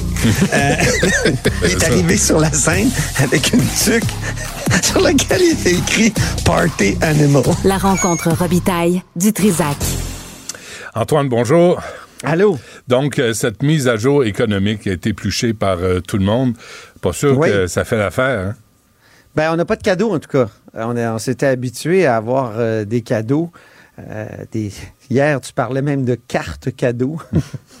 un chèque, hein, on en a eu plusieurs. Puis mm. euh, en campagne électorale aussi en 2022, euh, il y a plusieurs euh, élus et, anciens élus qui essayaient de se, faire réélire et qui disaient, je pense à Louis Lemieux, par exemple, qui insistait beaucoup auprès des commettants sur, et des électeurs sur les chèques qui avaient été déposés et qui s'en venaient aussi.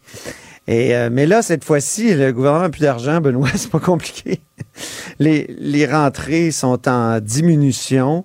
Euh, puis, euh, Éric Girard a beaucoup insisté sur ce qui a été fait dans les dernières années pour aider à alléger le fardeau fiscal.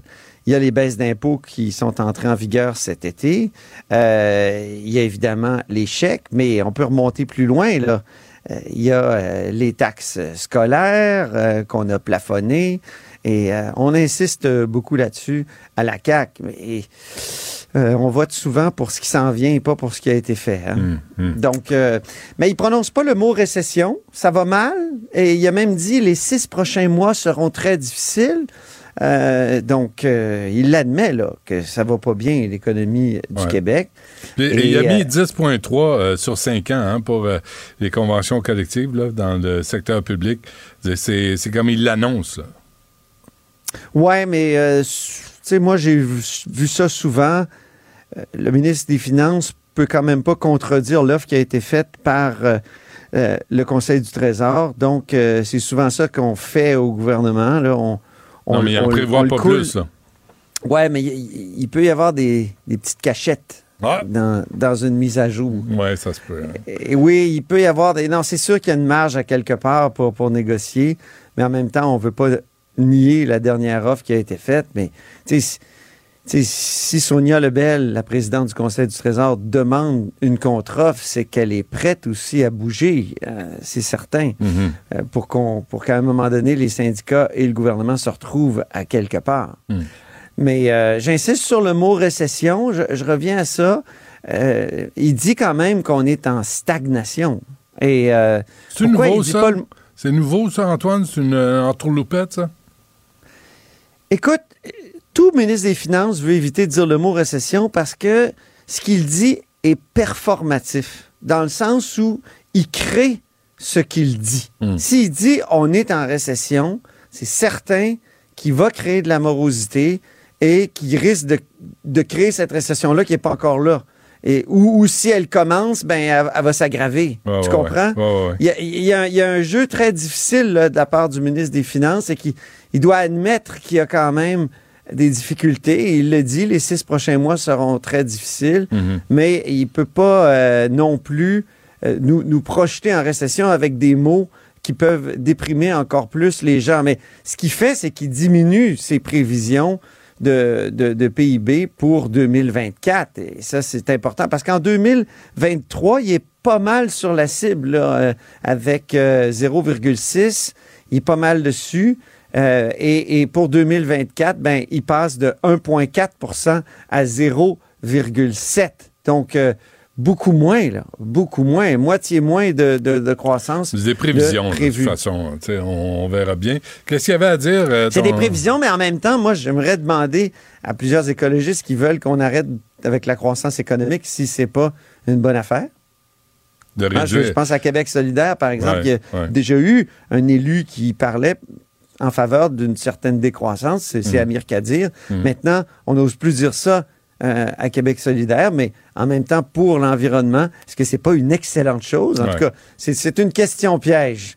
Non, mais revoir notre surconsommation, euh, je pense qu'on est rendu là, de toute façon. Oui, puis dans le calcul du PIB, il y a vraiment des niaiseries, là, tu sais. Euh, il, un, un, gros gaspillage, par exemple, des démolitions, puis des reconstructions, ça peut euh, faire exploser le PIB alors que c'était peut-être pas nécessaire. Tu vois, évidemment, c'est un gaspillage. Hmm. Alors, euh, mais euh, ce qui est sûr, c'est que le gouvernement veut retourner en équilibre budgétaire et, garde la cible de 2027-2028. On aurait pu penser qu'il prolongerait un peu la période où on est en déficit. Euh, et c'est peut-être là qu'est la marge de manœuvre. On peut peut-être repousser le retour à l'équilibre budgétaire pour régler avec les syndicats. C'est très possible. Hmm. Mais c'est c'est presque comme un budget ce qui a été déposé tantôt. Là. Il y a tellement de mesures. Euh, non, mais il y a de l'argent pour l'habitation, de l'argent pour l'itinérance. Il n'y a pas de plan de match. L'itinérance, c'est là, de l'argent. Euh, l'habitation, les permis pour construire, euh, ça, ça prend autant de temps à Québec. Je parlais à Stéphane Dion ce matin de Québec qu'à Montréal. Il ne règle pas les problèmes de bureaucratie qui ralentissent la performance de l'économie. C'est ça, ça fait partie du problème. Bureaucratie, consultation aussi. Euh, on est à une époque où on a mis toutes sortes, pour toutes sortes de bonnes raisons, des contre-pouvoirs en place et, ça, ralentit tous les grands projets. Euh, ça, ça, et, donc, le gouvernement veut construire 8000 nouveaux logements sociaux et abordables d'ici cinq ans. Donc, il y a comme une cible assez euh, précise, dont 500 pour les itinérants. Donc, c'est euh, une belle ambition. Mais euh, je lisais tout à l'heure Isabelle Porter dans Le Devoir qui soulignait que depuis son arrivée au pouvoir, la CAC a fait pour 3,8 milliards de dollars d'annonces en, habitation, mais de nombreux projets ont tardé à sortir de terre et demeurent théoriques. Mm-hmm. C'est ça le problème. Et l'autre fois, j'ai, à ton émission, j'ai parlé des groupes euh, techniques, des groupes de ressources techniques qui, c'est comme un intermédiaire dans euh, le logement euh, communautaire. Euh, et j'ai dit, bon, c'est peut-être là qu'est la bureaucratie. il y a un monsieur Derry d'un groupe de ressources techniques de l'Outaouais qui m'a appelé, qui était très fâché.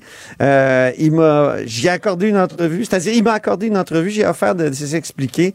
Lui, il dit que la bureaucratie est ailleurs, c'est plus dans les gouvernements, dans les administrations publiques. Eux autres, c'est des gens qui sont spécialistes, justement, pour spécialistes du milieu communautaire pour débloquer ces affaires-là. En tout cas, mhm. il y a aussi 145 millions à l'itinérant. Je trouve ça intéressant que les villes ont, ont quand même réussi à imposer ces thèmes-là, même si elles vont dire que c'est insuffisant. Insuffisant aussi pour les villes seront les montants qui ont été annoncés, l'argent neuf là, pour euh, appuyer des initiatives d'adaptation au changement climatique. 260, 260 euh, millions, j'ai bien dit, euh, alors qu'ils réclamaient combien, Benoît?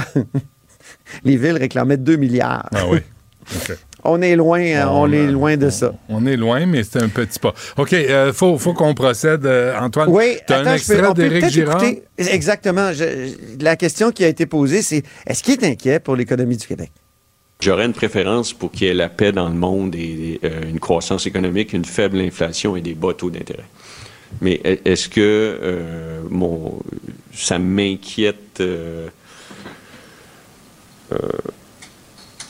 excessivement? Non. Je pense que mon rôle, c'est d'être calme, euh, d'observer ce qui se passe, de faire le, mieux qu'on peut euh, dans des circonstances qui sont difficiles. Nous sommes le gouvernement euh, qui en a fait le plus pour ses citoyens.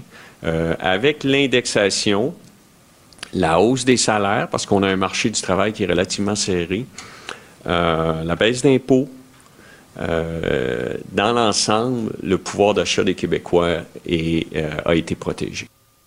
Alors, son rôle, c'est d'être calme, hein? C'est réussi, oui. ça? Ah, c'est réussi, il est bon là-dedans, tout en étant plein d'esprit, souvent, euh, M. Girard, on doit le dire. Là. Il, y a des, il y a des qualités. Puis là, les réactions des oppositions, on n'a pas le temps, mais, euh, mais tout ça pour dire que Québec solidaire trouve que le logement, ça arrive bien que trop tard. L'argent va arriver en 2025 quand on regarde bien. Euh, Paul Saint-Pierre Plamondon dit c'est probablement insuffisant, l'aide pour les feux de forêt notamment mais, euh, mais en même temps, c'est un bon pas en avant. Puis le Parti libéral, lui, dit ben il y avait 7 milliards laissés par le PLQ en 2018.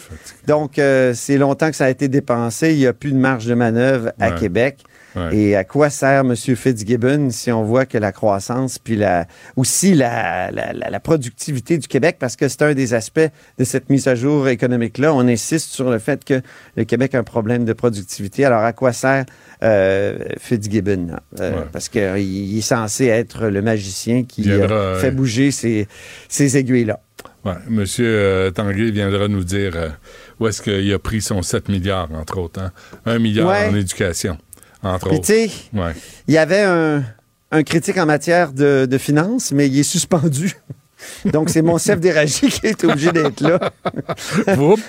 Monsieur Fred Beauchemin était critique en matière de, finances. Donc, euh, mais qu'est-ce que tu veux?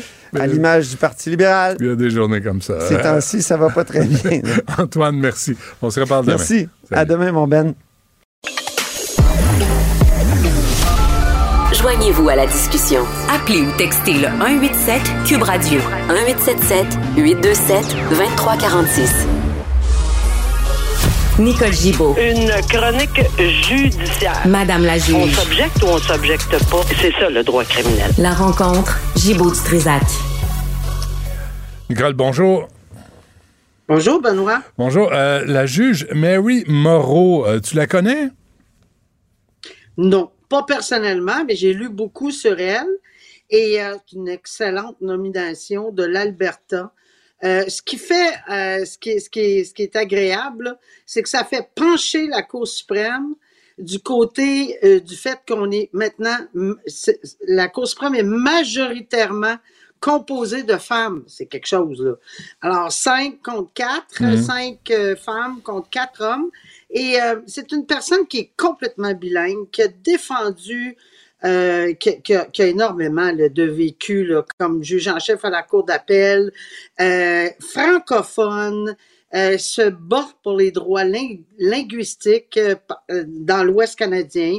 elle a plaidé la Cour suprême dans ce sens-là et gagné.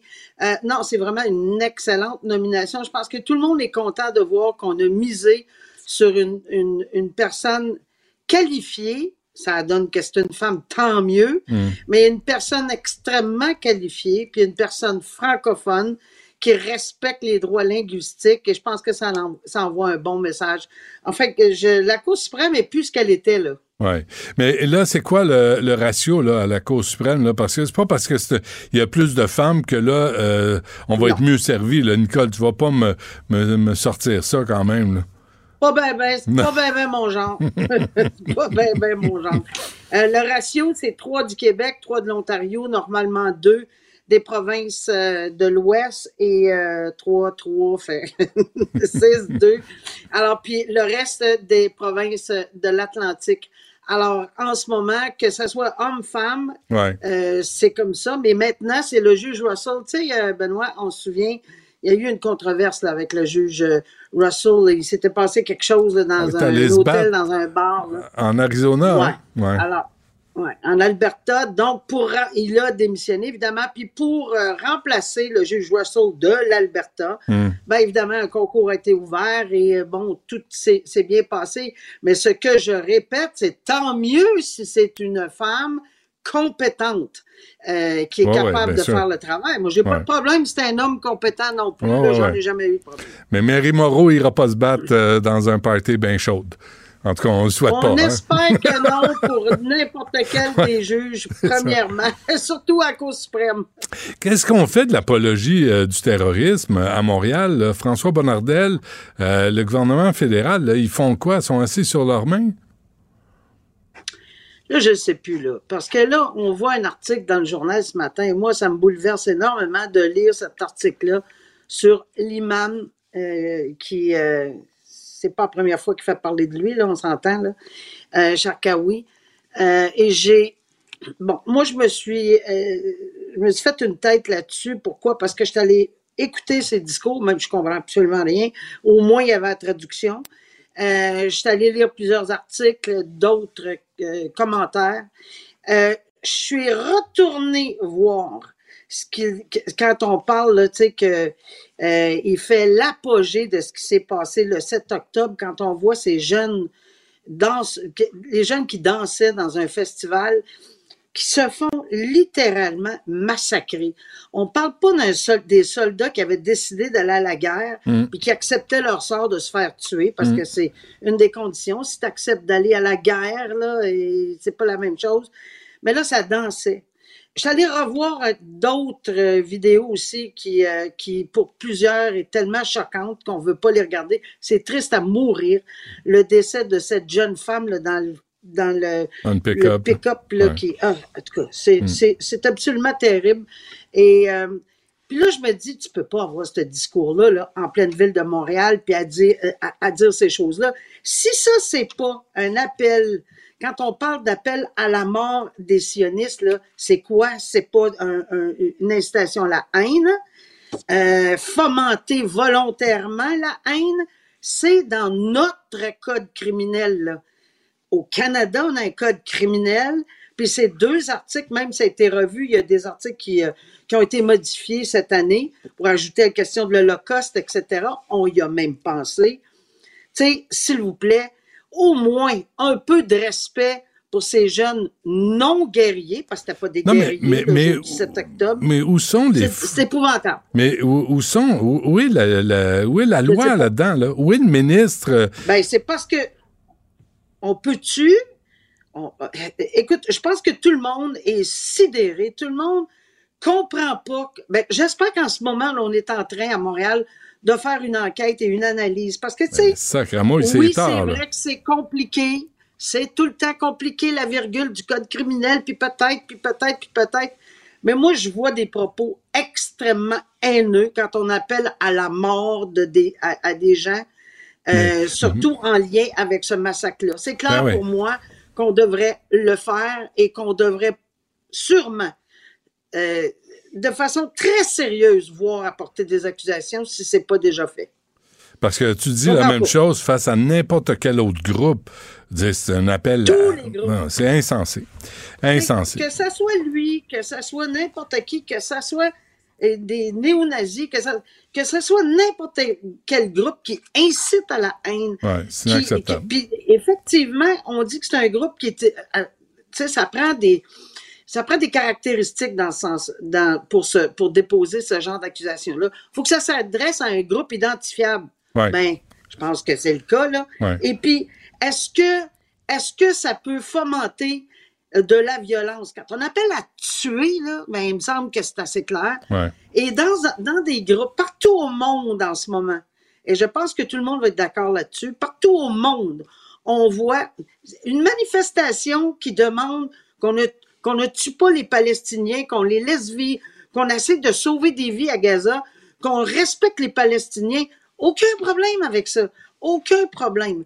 Mais de là à fomenter la haine de cette façon-là pour des groupes bien identifiés qui sont les Juifs, on s'entend là, Mhm. et les gens d'Israël, euh, je pense que là, on a, euh, on a quelque chose de très spécifique.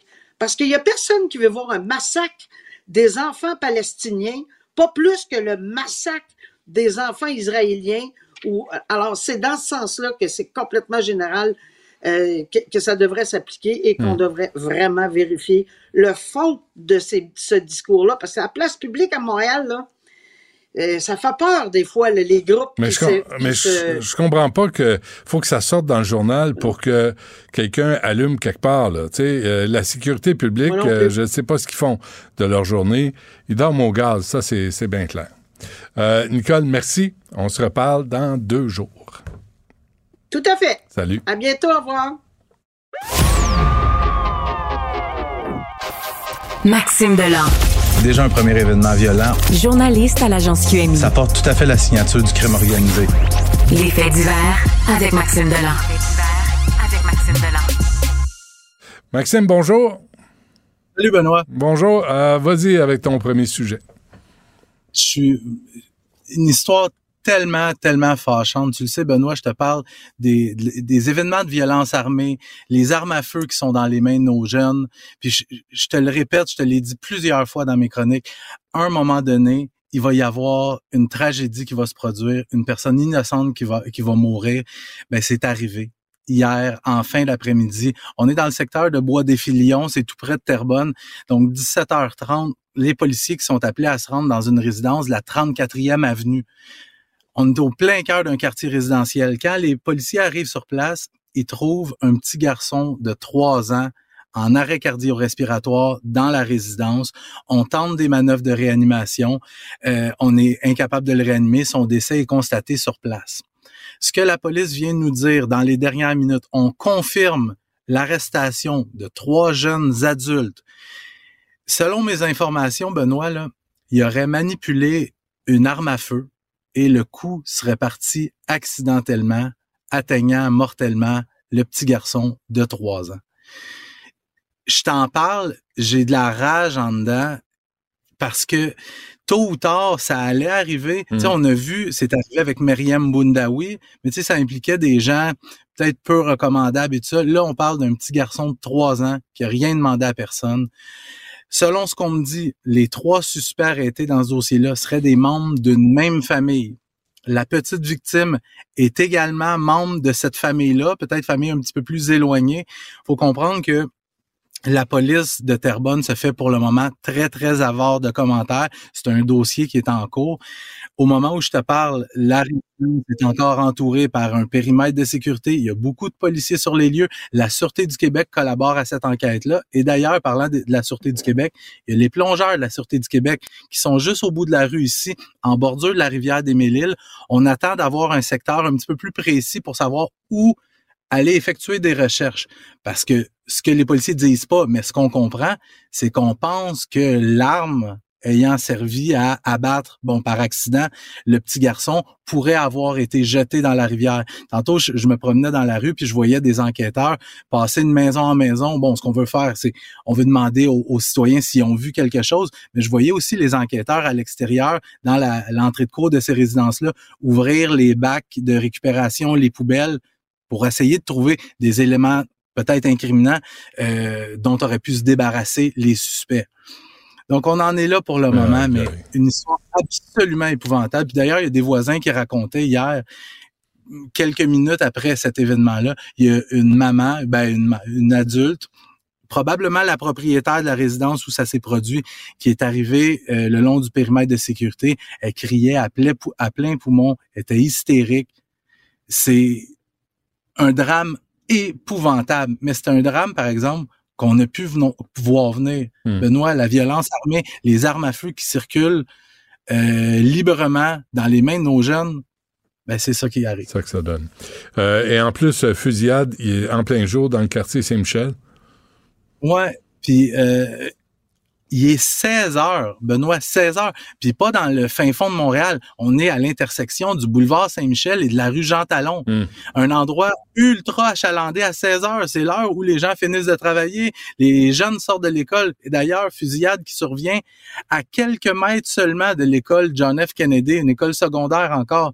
Et ce qu'on me dit, c'est qu'il y a quelqu'un, un jeune homme qui marche sur la rue, un véhicule qui s'approche et plusieurs coups de feu qui sont tirés depuis le véhicule en mouvement.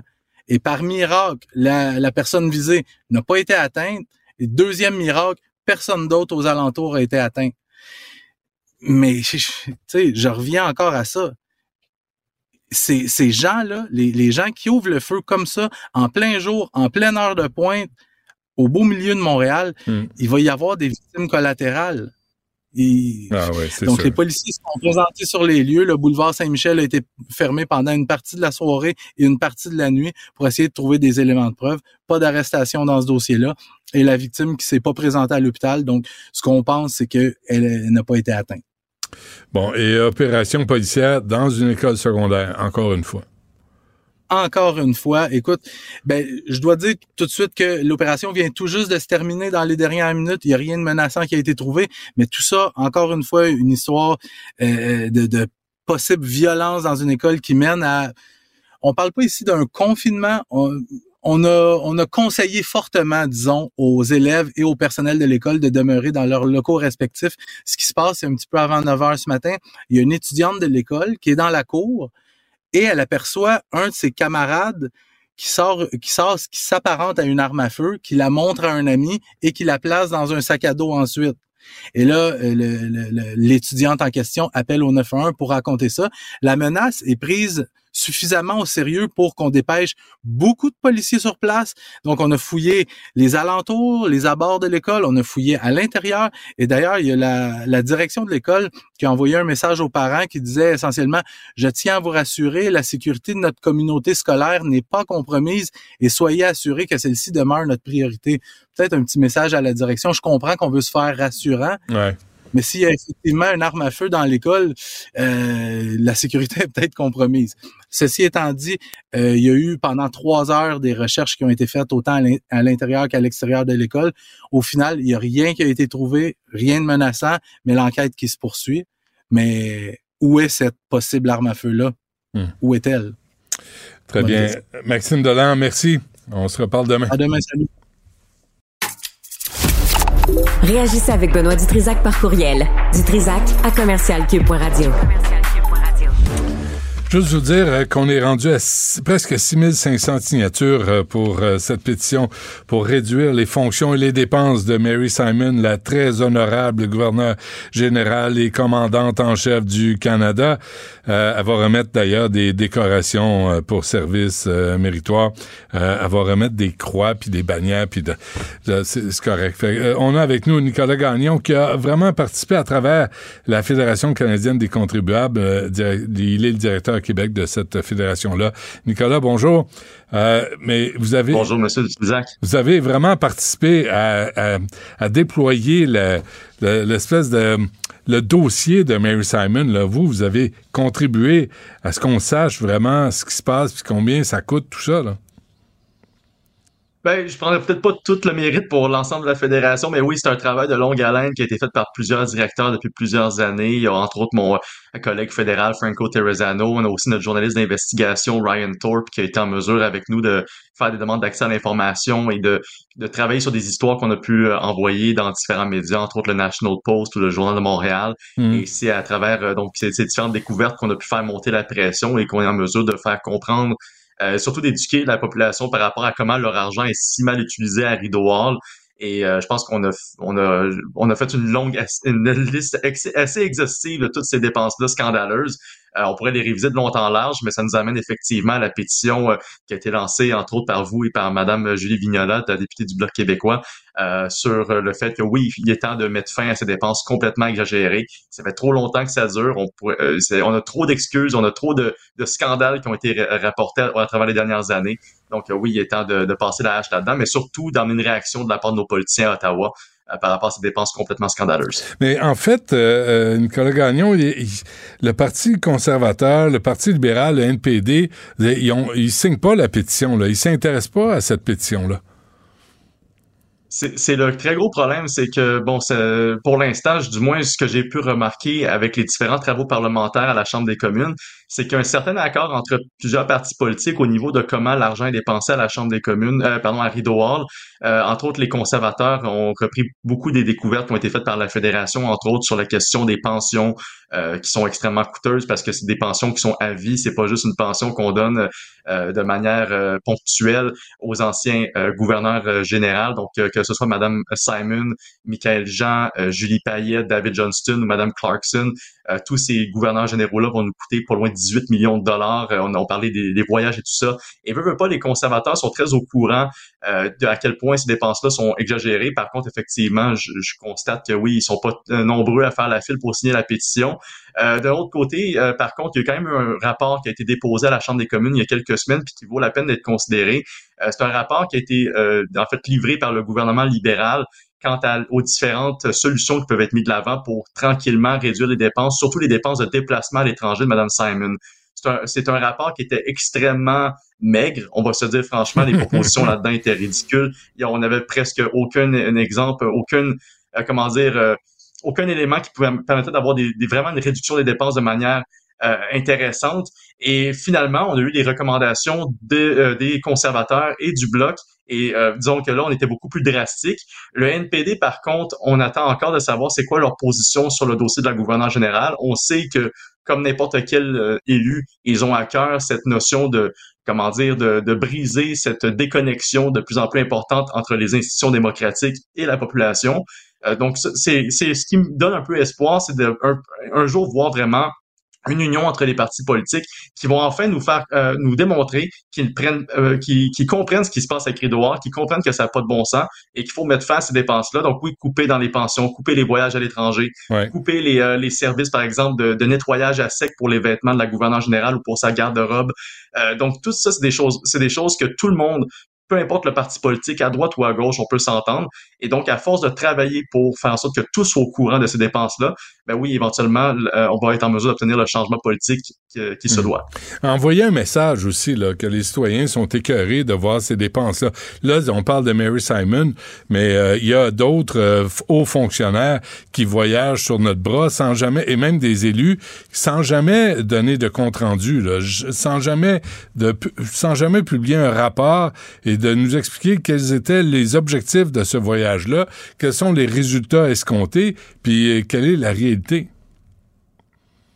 Absolument. Puis euh, le pire là-dedans, c'est que la réaction politique, elle se fait toujours attendre parce que dans le cas de, Mme Simons, ce qu'il faut rappeler, c'est que autant qu'elle est responsable en partie des dépenses qui lui incombent, c'est pas elle qui va nécessairement autoriser toutes ces dépenses-là. Euh, en fait, il y a plusieurs départements, plusieurs ministères. On a entre autres la Défense nationale du Canada, on a la GRC, mais on a aussi euh, Global Affairs ou Affaires mondiales Canada qui sont responsables des dépenses et qui sont interpellés à chaque fois. je donne un exemple. La dernière fois que la Fédération a sorti un rapport, c'était avant les le fameux nettoyage à sec à 117 000 dollars. On avait trouvé les 2,7 millions de dollars qui ont été euh, euh, littéralement dépensés en voyage au cours de l'année 2022. C'est un record. Il n'y a jamais eu une seule gouverneur général ou un seul gouverneur général avant Mme Simon qui a dépensé autant. Même euh, Julie Payette, qui, avait quand même battu des records, c'est pas rendu jusque-là. Par contre, si elle avait fini son mandat de 5 ans, possiblement qu'elle l'aurait battu, mais c'est une autre histoire. Mais pour venir à la question de Mary Simon, quand on l'a interpellée, euh, quand on a interpellé ces fonctionnaires, la réponse a été intéressante. Ils nous ont dit, ben il faut demander à Affaires mondiales, c'est eux qui ont autorisé des dépenses, c'est pour ça qu'on dépense autant. c'est parce que nous on soumet les factures, ou du moins on soumet les recommandations, puis les factures sont assumées par Affaires mondiales. Donc faudrait se demander qu'est-ce que va dire Mélanie Joly par rapport à ça. C'est elle qui est en charge de ce genre de, de dépenses-là. C'est elle qui les autorise, ou du moins c'est son prédécesseur, ou c'est son, son, son, son, ou sa ben, successeur, mais d'une manière ou d'une autre, c'est à la fin de la journée, c'est là que la décision devrait se prendre, mais que tout se fait attendre. Mais en même temps, c'est pas Mélanie Jolie qui tord un bras à Mary Simon de se commander pour 1000 pièces de lime puis de citron puis de 70 000 pièces en limousine puis elle la force pas à s'habiller à autre chose que tu sais des vêtements euh, à 1500 pièces la, blouse. Personne la force à se comporter comme ça. Non, exactement. Personne ne la force d'aucune manière.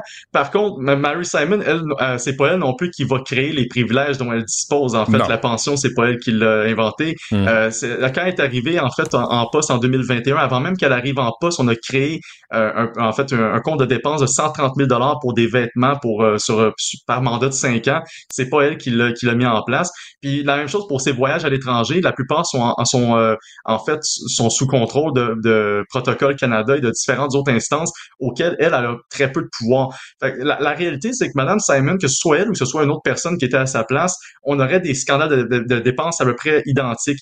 Euh, la réalité, c'est que son pouvoir, autant qu'on la voit comme une personnalité qui est en haute situation, en haute posture hiérarchique dans la politique canadienne, ses pouvoirs sont très limités, hmm. même au niveau des dépenses discrétionnaires. Et ça, ben, c'est pour ça qu'il faut interpeller en fait les différents ministres du gouvernement Trudeau, parce que c'est eux au final qui contrôlent euh, les, les, euh, les, bourses, dans le fond, et qui peuvent les délier ou les lier au fur et à mesure qu'on fait pression sur eux.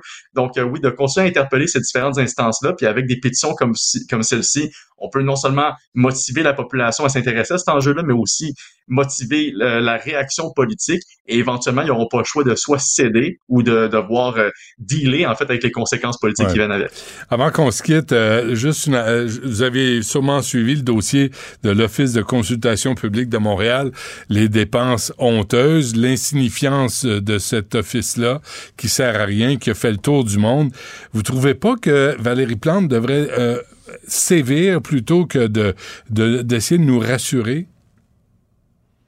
Oui, absolument. Là, on est euh, on est rendu à un stade où est-ce qu'on décide de, de, comment dire de simplement faire un meilleur culpa et de reconnaître que ces dépenses-là, comme les 340 dollars, 347 dollars en, repas pour des huîtres, euh, c'est des choses qui sont complètement inadmissibles. C'est le genre de choses qu'on a vu pour Madame Simon, comme qu'on on, accusait en fait le traitement royal dont elle bénéficiait sur le dos des contribuables. On peut en dire autant pour euh, l'office à Montréal. Mm. Et oui, au final, c'est facile de, de, faire un meilleur culpa et de dire on va rembourser ces factures-là, on s'excuse. À l'époque, ça semblait faire du sens, mais ça n'a jamais fait du sens. cette réaction-là, elle vient seulement quand on se fait prendre, euh, des élèves d'expression, mais les culottes baissées, et ça vient jamais avant. Donc oui, il faudrait sévir, surtout quand Madame euh, Valérie Plante va bientôt déposer un budget à la ville de Montréal qui sera tout sauf très rose. On parle de compression budgétaire euh, ben, qui vont possiblement impacter les services auxquels les gens ont droit à Montréal. Euh, donc, mais, mais d'autre côté, on fait rien pour contrôler les dépenses superflues comme ce qu'on a vu. Donc, il, est temps de sévir effectivement. Directeur euh, Québec de la Fédération canadienne des contribuables, Nicolas Gagnon, merci. À la prochaine. C'est un plaisir. À la prochaine. Partagez vos observations avec Benoît Dutrisac par courriel. Dutrisac à commercialcube.radio. La rencontre du rocher du Trisac. Dans ce cas-ci, est-ce que c'est criminel? Pantoute. Une dualité qui rassemble les idées. Mais non, tu peux pas dire ça. Hein? On rembobine cette affaire-là. Non, non, non, non. Prends soin de toi, là. Oui, hein? tu me protèges. Je le sais. Compte toi-même. La rencontre du rocher du Trisac. Écoute, Benoît, quand je parle. Ah, Sophie, bonjour. Bonjour. Je sens du découragement dans ta voix mm, et mm, il y a mm. beaucoup de raisons d'être découragé aujourd'hui. Moi, je vous en donne juste une. Hein?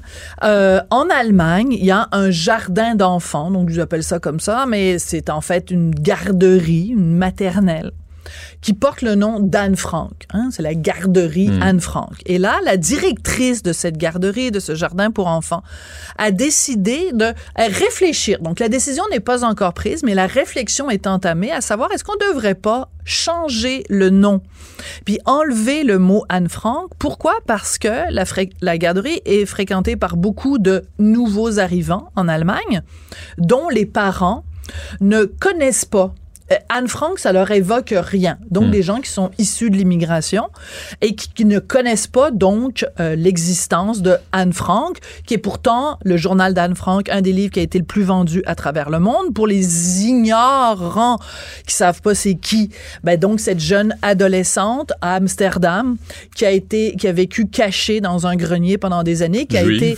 juive évidemment, euh, qui a été ensuite capturée par les nazis et qui a fini ses jours dans un camp de concentration. Son journal a été retrouvé après sa mort, a été publié, et c'est le témoignage à la première personne des pires horreurs de ce qui a hmm. été commis pendant la Deuxième Guerre mondiale. Alors que aujourd'hui, en 2023, alors qu'on sait ce qui se passe, les horreurs qui se passent en ce moment au Moyen-Orient, mais pas juste là, qu'on sait les horreurs qui se sont produites. Par exemple, ici à Montréal, une bombe, euh, un cocktail Molotov qui est lancé devant une, une synagogue, qu'on sait que euh, en Europe, écoute, il y a des organismes européens qui tirent la sonnette d'alarme en disant attention, parce que partout en Europe, il y a de la haine hmm. antisémite qui est de plus en plus apparente, pas juste de la haine antisémite. Il y a une, tout le monde est craqué en ce moment, des deux bords. Sur les campus américains. On hein, peut, alors, sur les campus américains, on a vu des professeurs euh, manifester aux côtés de leurs étudiants en disant qu'ils se sont réjouis le 7 octobre de voir la résistance, résistance entre guillemets palestinienne. Hmm. Euh, il y a une vidéo que vous pouvez voir que j'ai euh, partagée sur mon, mon, compte Twitter. Une femme en France, dans les rues de Paris, qui arrache les photos des otages. Et on a pu identifier qui était cette femme qui crie Israël assassin, qui crie Vive Palestine. Et on a pu identifier cette femme. C'est une supposée grande spécialiste du Proche-Orient qui enseigne à l'université et qui, en plus, est conseillère au ministère des Affaires extérieures en France. Cette femme-là se promène dans les rues pendant ses pauses. Tu sais, sa petite pause café. Qu'est-ce que tu fais? Ah, moi, aller prendre un café. Ah, oh, moi, m'aller enlever des photos des otages. Euh, à côté de ça, tu as d'autres sortes de crinqués. La une du Journal de Montréal, en ce moment, sur la, la mosaïque, c'est euh, un prof, excuse-moi, un médecin qui euh, fait des publications en disant ben c'est l'heure du grand nettoyage à Gaza. Non, non, il faut que tout le monde se calme. Il faut que tout le monde retrouve ses esprits. Il faut que tout le monde, partout sur la planète, retrouve mm. de l'humanité. Et c'est certainement pas en enlevant et en effaçant le souvenir d'Anne Frank mm. qu'on va faire preuve d'humanité. S'il y a des nouveaux arrivants qui arrivent en Allemagne, dans la petite ville de, je sais plus trop quoi, là, en tout cas, je vais te retrouver le nom de la ville, peu importe, Tangerhütte, à l'ouest de Berlin, dans l'ex-RDA, s'il y a des nouveaux arrivants qui arrivent de Turquie, qui arrivent de, peu importe d'où ils arrivent, et qui ne savent pas qui est Anne Frank, ben qu'ils ouvrent leur Google, puis qu'ils tapent Anne Frank, qu'ils aillent à la bibliothèque, qu'ils sortent le livre, le journal d'Anne hein. Frank. Il y a eu des films. Il y a eu des films, il y a eu des pièces de théâtre. D'ailleurs, ici au TNM, une magnifique adaptation au théâtre du journal d'Anne Frank. C'est pas vrai qu'aujourd'hui, en 2023, juste qu'on évoque la possibilité d'effacer le nom d'Anne Frank, hmm. on a un devoir de mémoire. La culture, ça sert à quelque chose. La culture, c'est ce qui nous différencie de la bête. Et si on efface la culture, on efface notre conscience, on efface notre humanité. Et surtout, là, la persécution, là, euh, des Juifs. Là, on va pas retomber là-dedans, c'est pas vrai. Parce qu'on a oublié ce qui s'est passé. Parce qu'on a oublié ce qui ben s'est passé et la fameuse phrase qu'on disait en 45, en 46, en 47. On a dit plus jamais. Never again. Et je veux juste terminer s'il me reste 10 secondes. Il faut absolument que vous lisiez dans le National Post une des journalistes du National Post qui a pu visionner les fameuses 43 minutes, le montage des images tournées par les GoPro des, euh, des terroristes du Hamas. C'était cœur. C'est euh, équipez-vous. Il faut, faut avoir le cœur bien accroché pour lire les horreurs. Et elle finit en disant je sais pas si un jour ces 43 minutes-là vont être disponibles pour que tout le monde le voit. Mais si c'est fait, tous les Canadiens devraient le regarder pour comprendre à quel point le Hamas est allé loin et pourquoi it must never, never, ever happen again. Ça ne doit plus jamais, hmm. jamais arriver. On l'a dit en 45, ben ça s'est reproduit le 7 octobre. Il faut plus jamais que ça arrive. Il faut plus qu'il y ait jamais qu'il y ait des Anne Frank de ce monde. Très bien, Sophie. Merci. Du Trisac. Des propos cohérents. Des opinions différentes. Vous écoutez Du Trisac. Sex audio avec Anaïs Gertin-Lacroix. Anaïs, bonjour. Allô, Benoît. C'est quoi ce Québec Scoop? Écoute, c'est euh, assez intense, je te dirais, assez gros ce qui se passe aujourd'hui? Alors, Québec Scoop, à la base, était une page sur Instagram, Benoît, qui se nommait Au Scoop. OK? Donc, c'était des euh, scoops en lien avec l'émission d'Occupation Double. Par la suite, le nom de la page a changé et Québec Scoop, c'est la page qui a mis de l'avant les fameux influenceurs là, sur le vol avec la vapoteuse à Touloum. Donc, c'est vraiment une page qui a connu un méga succès assez rapidement et jusqu'à ce matin, Benoît, il y avait plus de 200 000 personnes qui suivaient cette page-là. Et comparativement à d'autres sites à potins, je te dirais, au Québec, où euh, des fois, on peut mettre une photo de Benoît Dutrisac devant sa maison, on voit des photos de la maison. Là, Québec Scoop, c'était toujours, je te dirais, dans le malheur, dans la controverse. On jouait toujours sur la limite là, euh, de la vie privée vraiment des gens. Et euh, depuis ce matin, il y a plus de 20 000 personnes qui se sont désabonnées. Il y a des personnalités telles Véronique Cloutier, entre autres, des Alicia Moffett qui ont demandé, qui ont fait appel, Félix-Antoine Tremblay, qui ont fait appel sur les médias sociaux aux gens disant, là, ça va faire, cessez de suivre cette page-là, cessez de suivre cette personne-là.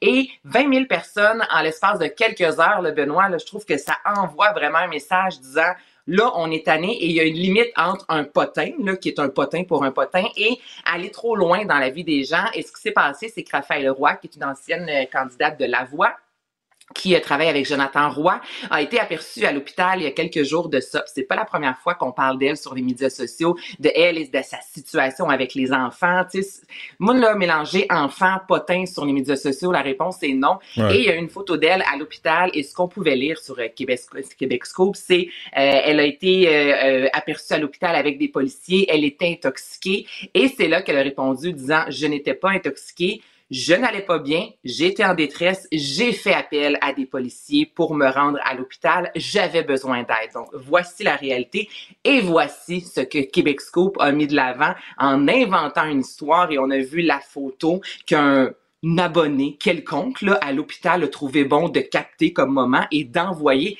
Écoute, on est, on dirait, là, dans la presse à potin, là, les people de ce monde et ce qui se passe euh, au Royaume-Uni. Là, on s'entend qu'en Europe, c'est beaucoup plus intense, tout ce qui est potin. Et ça, je te dirais que cette limite-là d'avoir une Raphaël qui a pris la parole disant, écoutez, j'allais pas bien, j'ai fait ce qu'il fallait faire et là, je me fais ramasser, puis on invente des choses sur moi, j'ai mes enfants et tout le monde est en train de raconter que j'étais complètement, exemple, ivre ou gelé, alors que c'est pas le cas du tout. Et cette limite-là, je te dirais, euh, que, Québec Scoop a franchi, puis la personne qui est derrière, Benoît, euh, fait beaucoup d'argent avec cette page-là, est invité dans de nombreux événements. Ah, Donc là, que plusieurs personnalités, ben oui, sur un moyen temps, je le nommerai moi, ben c'est très bien, c'est qui la majorité des gens qui suivent cette page-là sont au courant. Mais pourquoi on peut pas le nommer? Pourquoi on peut pas le nommer? Ben, c'est Simon Waddell, là, que, en fait, tout le monde euh, le, connaît, qui est présent, euh, je te dirais. Bon, ben, de plusieurs, je te dirais, le connaissent.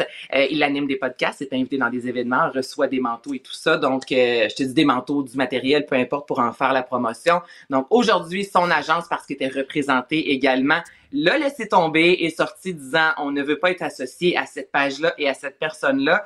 Donc, je trouve il y a quelque chose de beau, tu comprends, parce que ces pages-là, ça peut vraiment être nocif pour la santé mentale. Donc, de voir que comme ça, enfin, là, il y, en a qui se réveillent se disant on va se désabonner et en se désabonnant, eh bien, cette page-là n'existera plus en espérant qu'il n'y en ait pas d'autres qui voient le jour.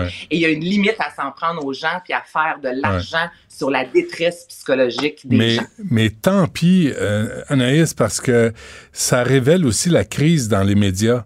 Et là, il y a de l'argent qui va à des types qui ont aucun code d'éthique, qui acceptent des cadeaux, qui se font acheter, qui, euh, qui, qui, qui, parlent sur, sur des gens sans vraiment vérifier les faits. Et ça, t'as pas ça dans les magazines parce qu'il y a un rédacteur en chef ou une rédactrice en chef qui vérifie les faits avant de les publier. Puis il y a comme un code d'éthique euh, sur la vie privée des gens. Puis commencer à photographier quelqu'un sur son lit d'hôpital contre son gré, ça se fait pas. C'est pas éthique. Fait que il est temps que les gens allument, là. Il est temps que les gens mm-hmm. allument puis qu'ils arrêtent de s'abonner à des sites comme ça et qu'ils retournent acheter des magazines où on va parler des vedettes, mais de façon correcte.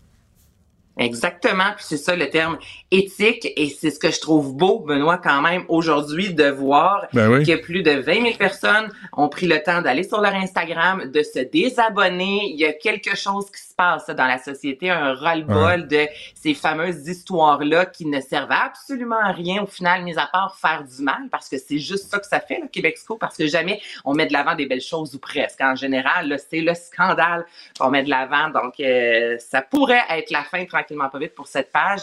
Puis, euh, ce, ne serait pas une mauvaise chose, Benoît. Je te Très bien. Anaïs, euh, merci pour cette excellente nouvelle. On se reparle demain. Merci à toute l'équipe. Euh, Yasmine Abdel-Fadel suit à l'instant. Cube Radio.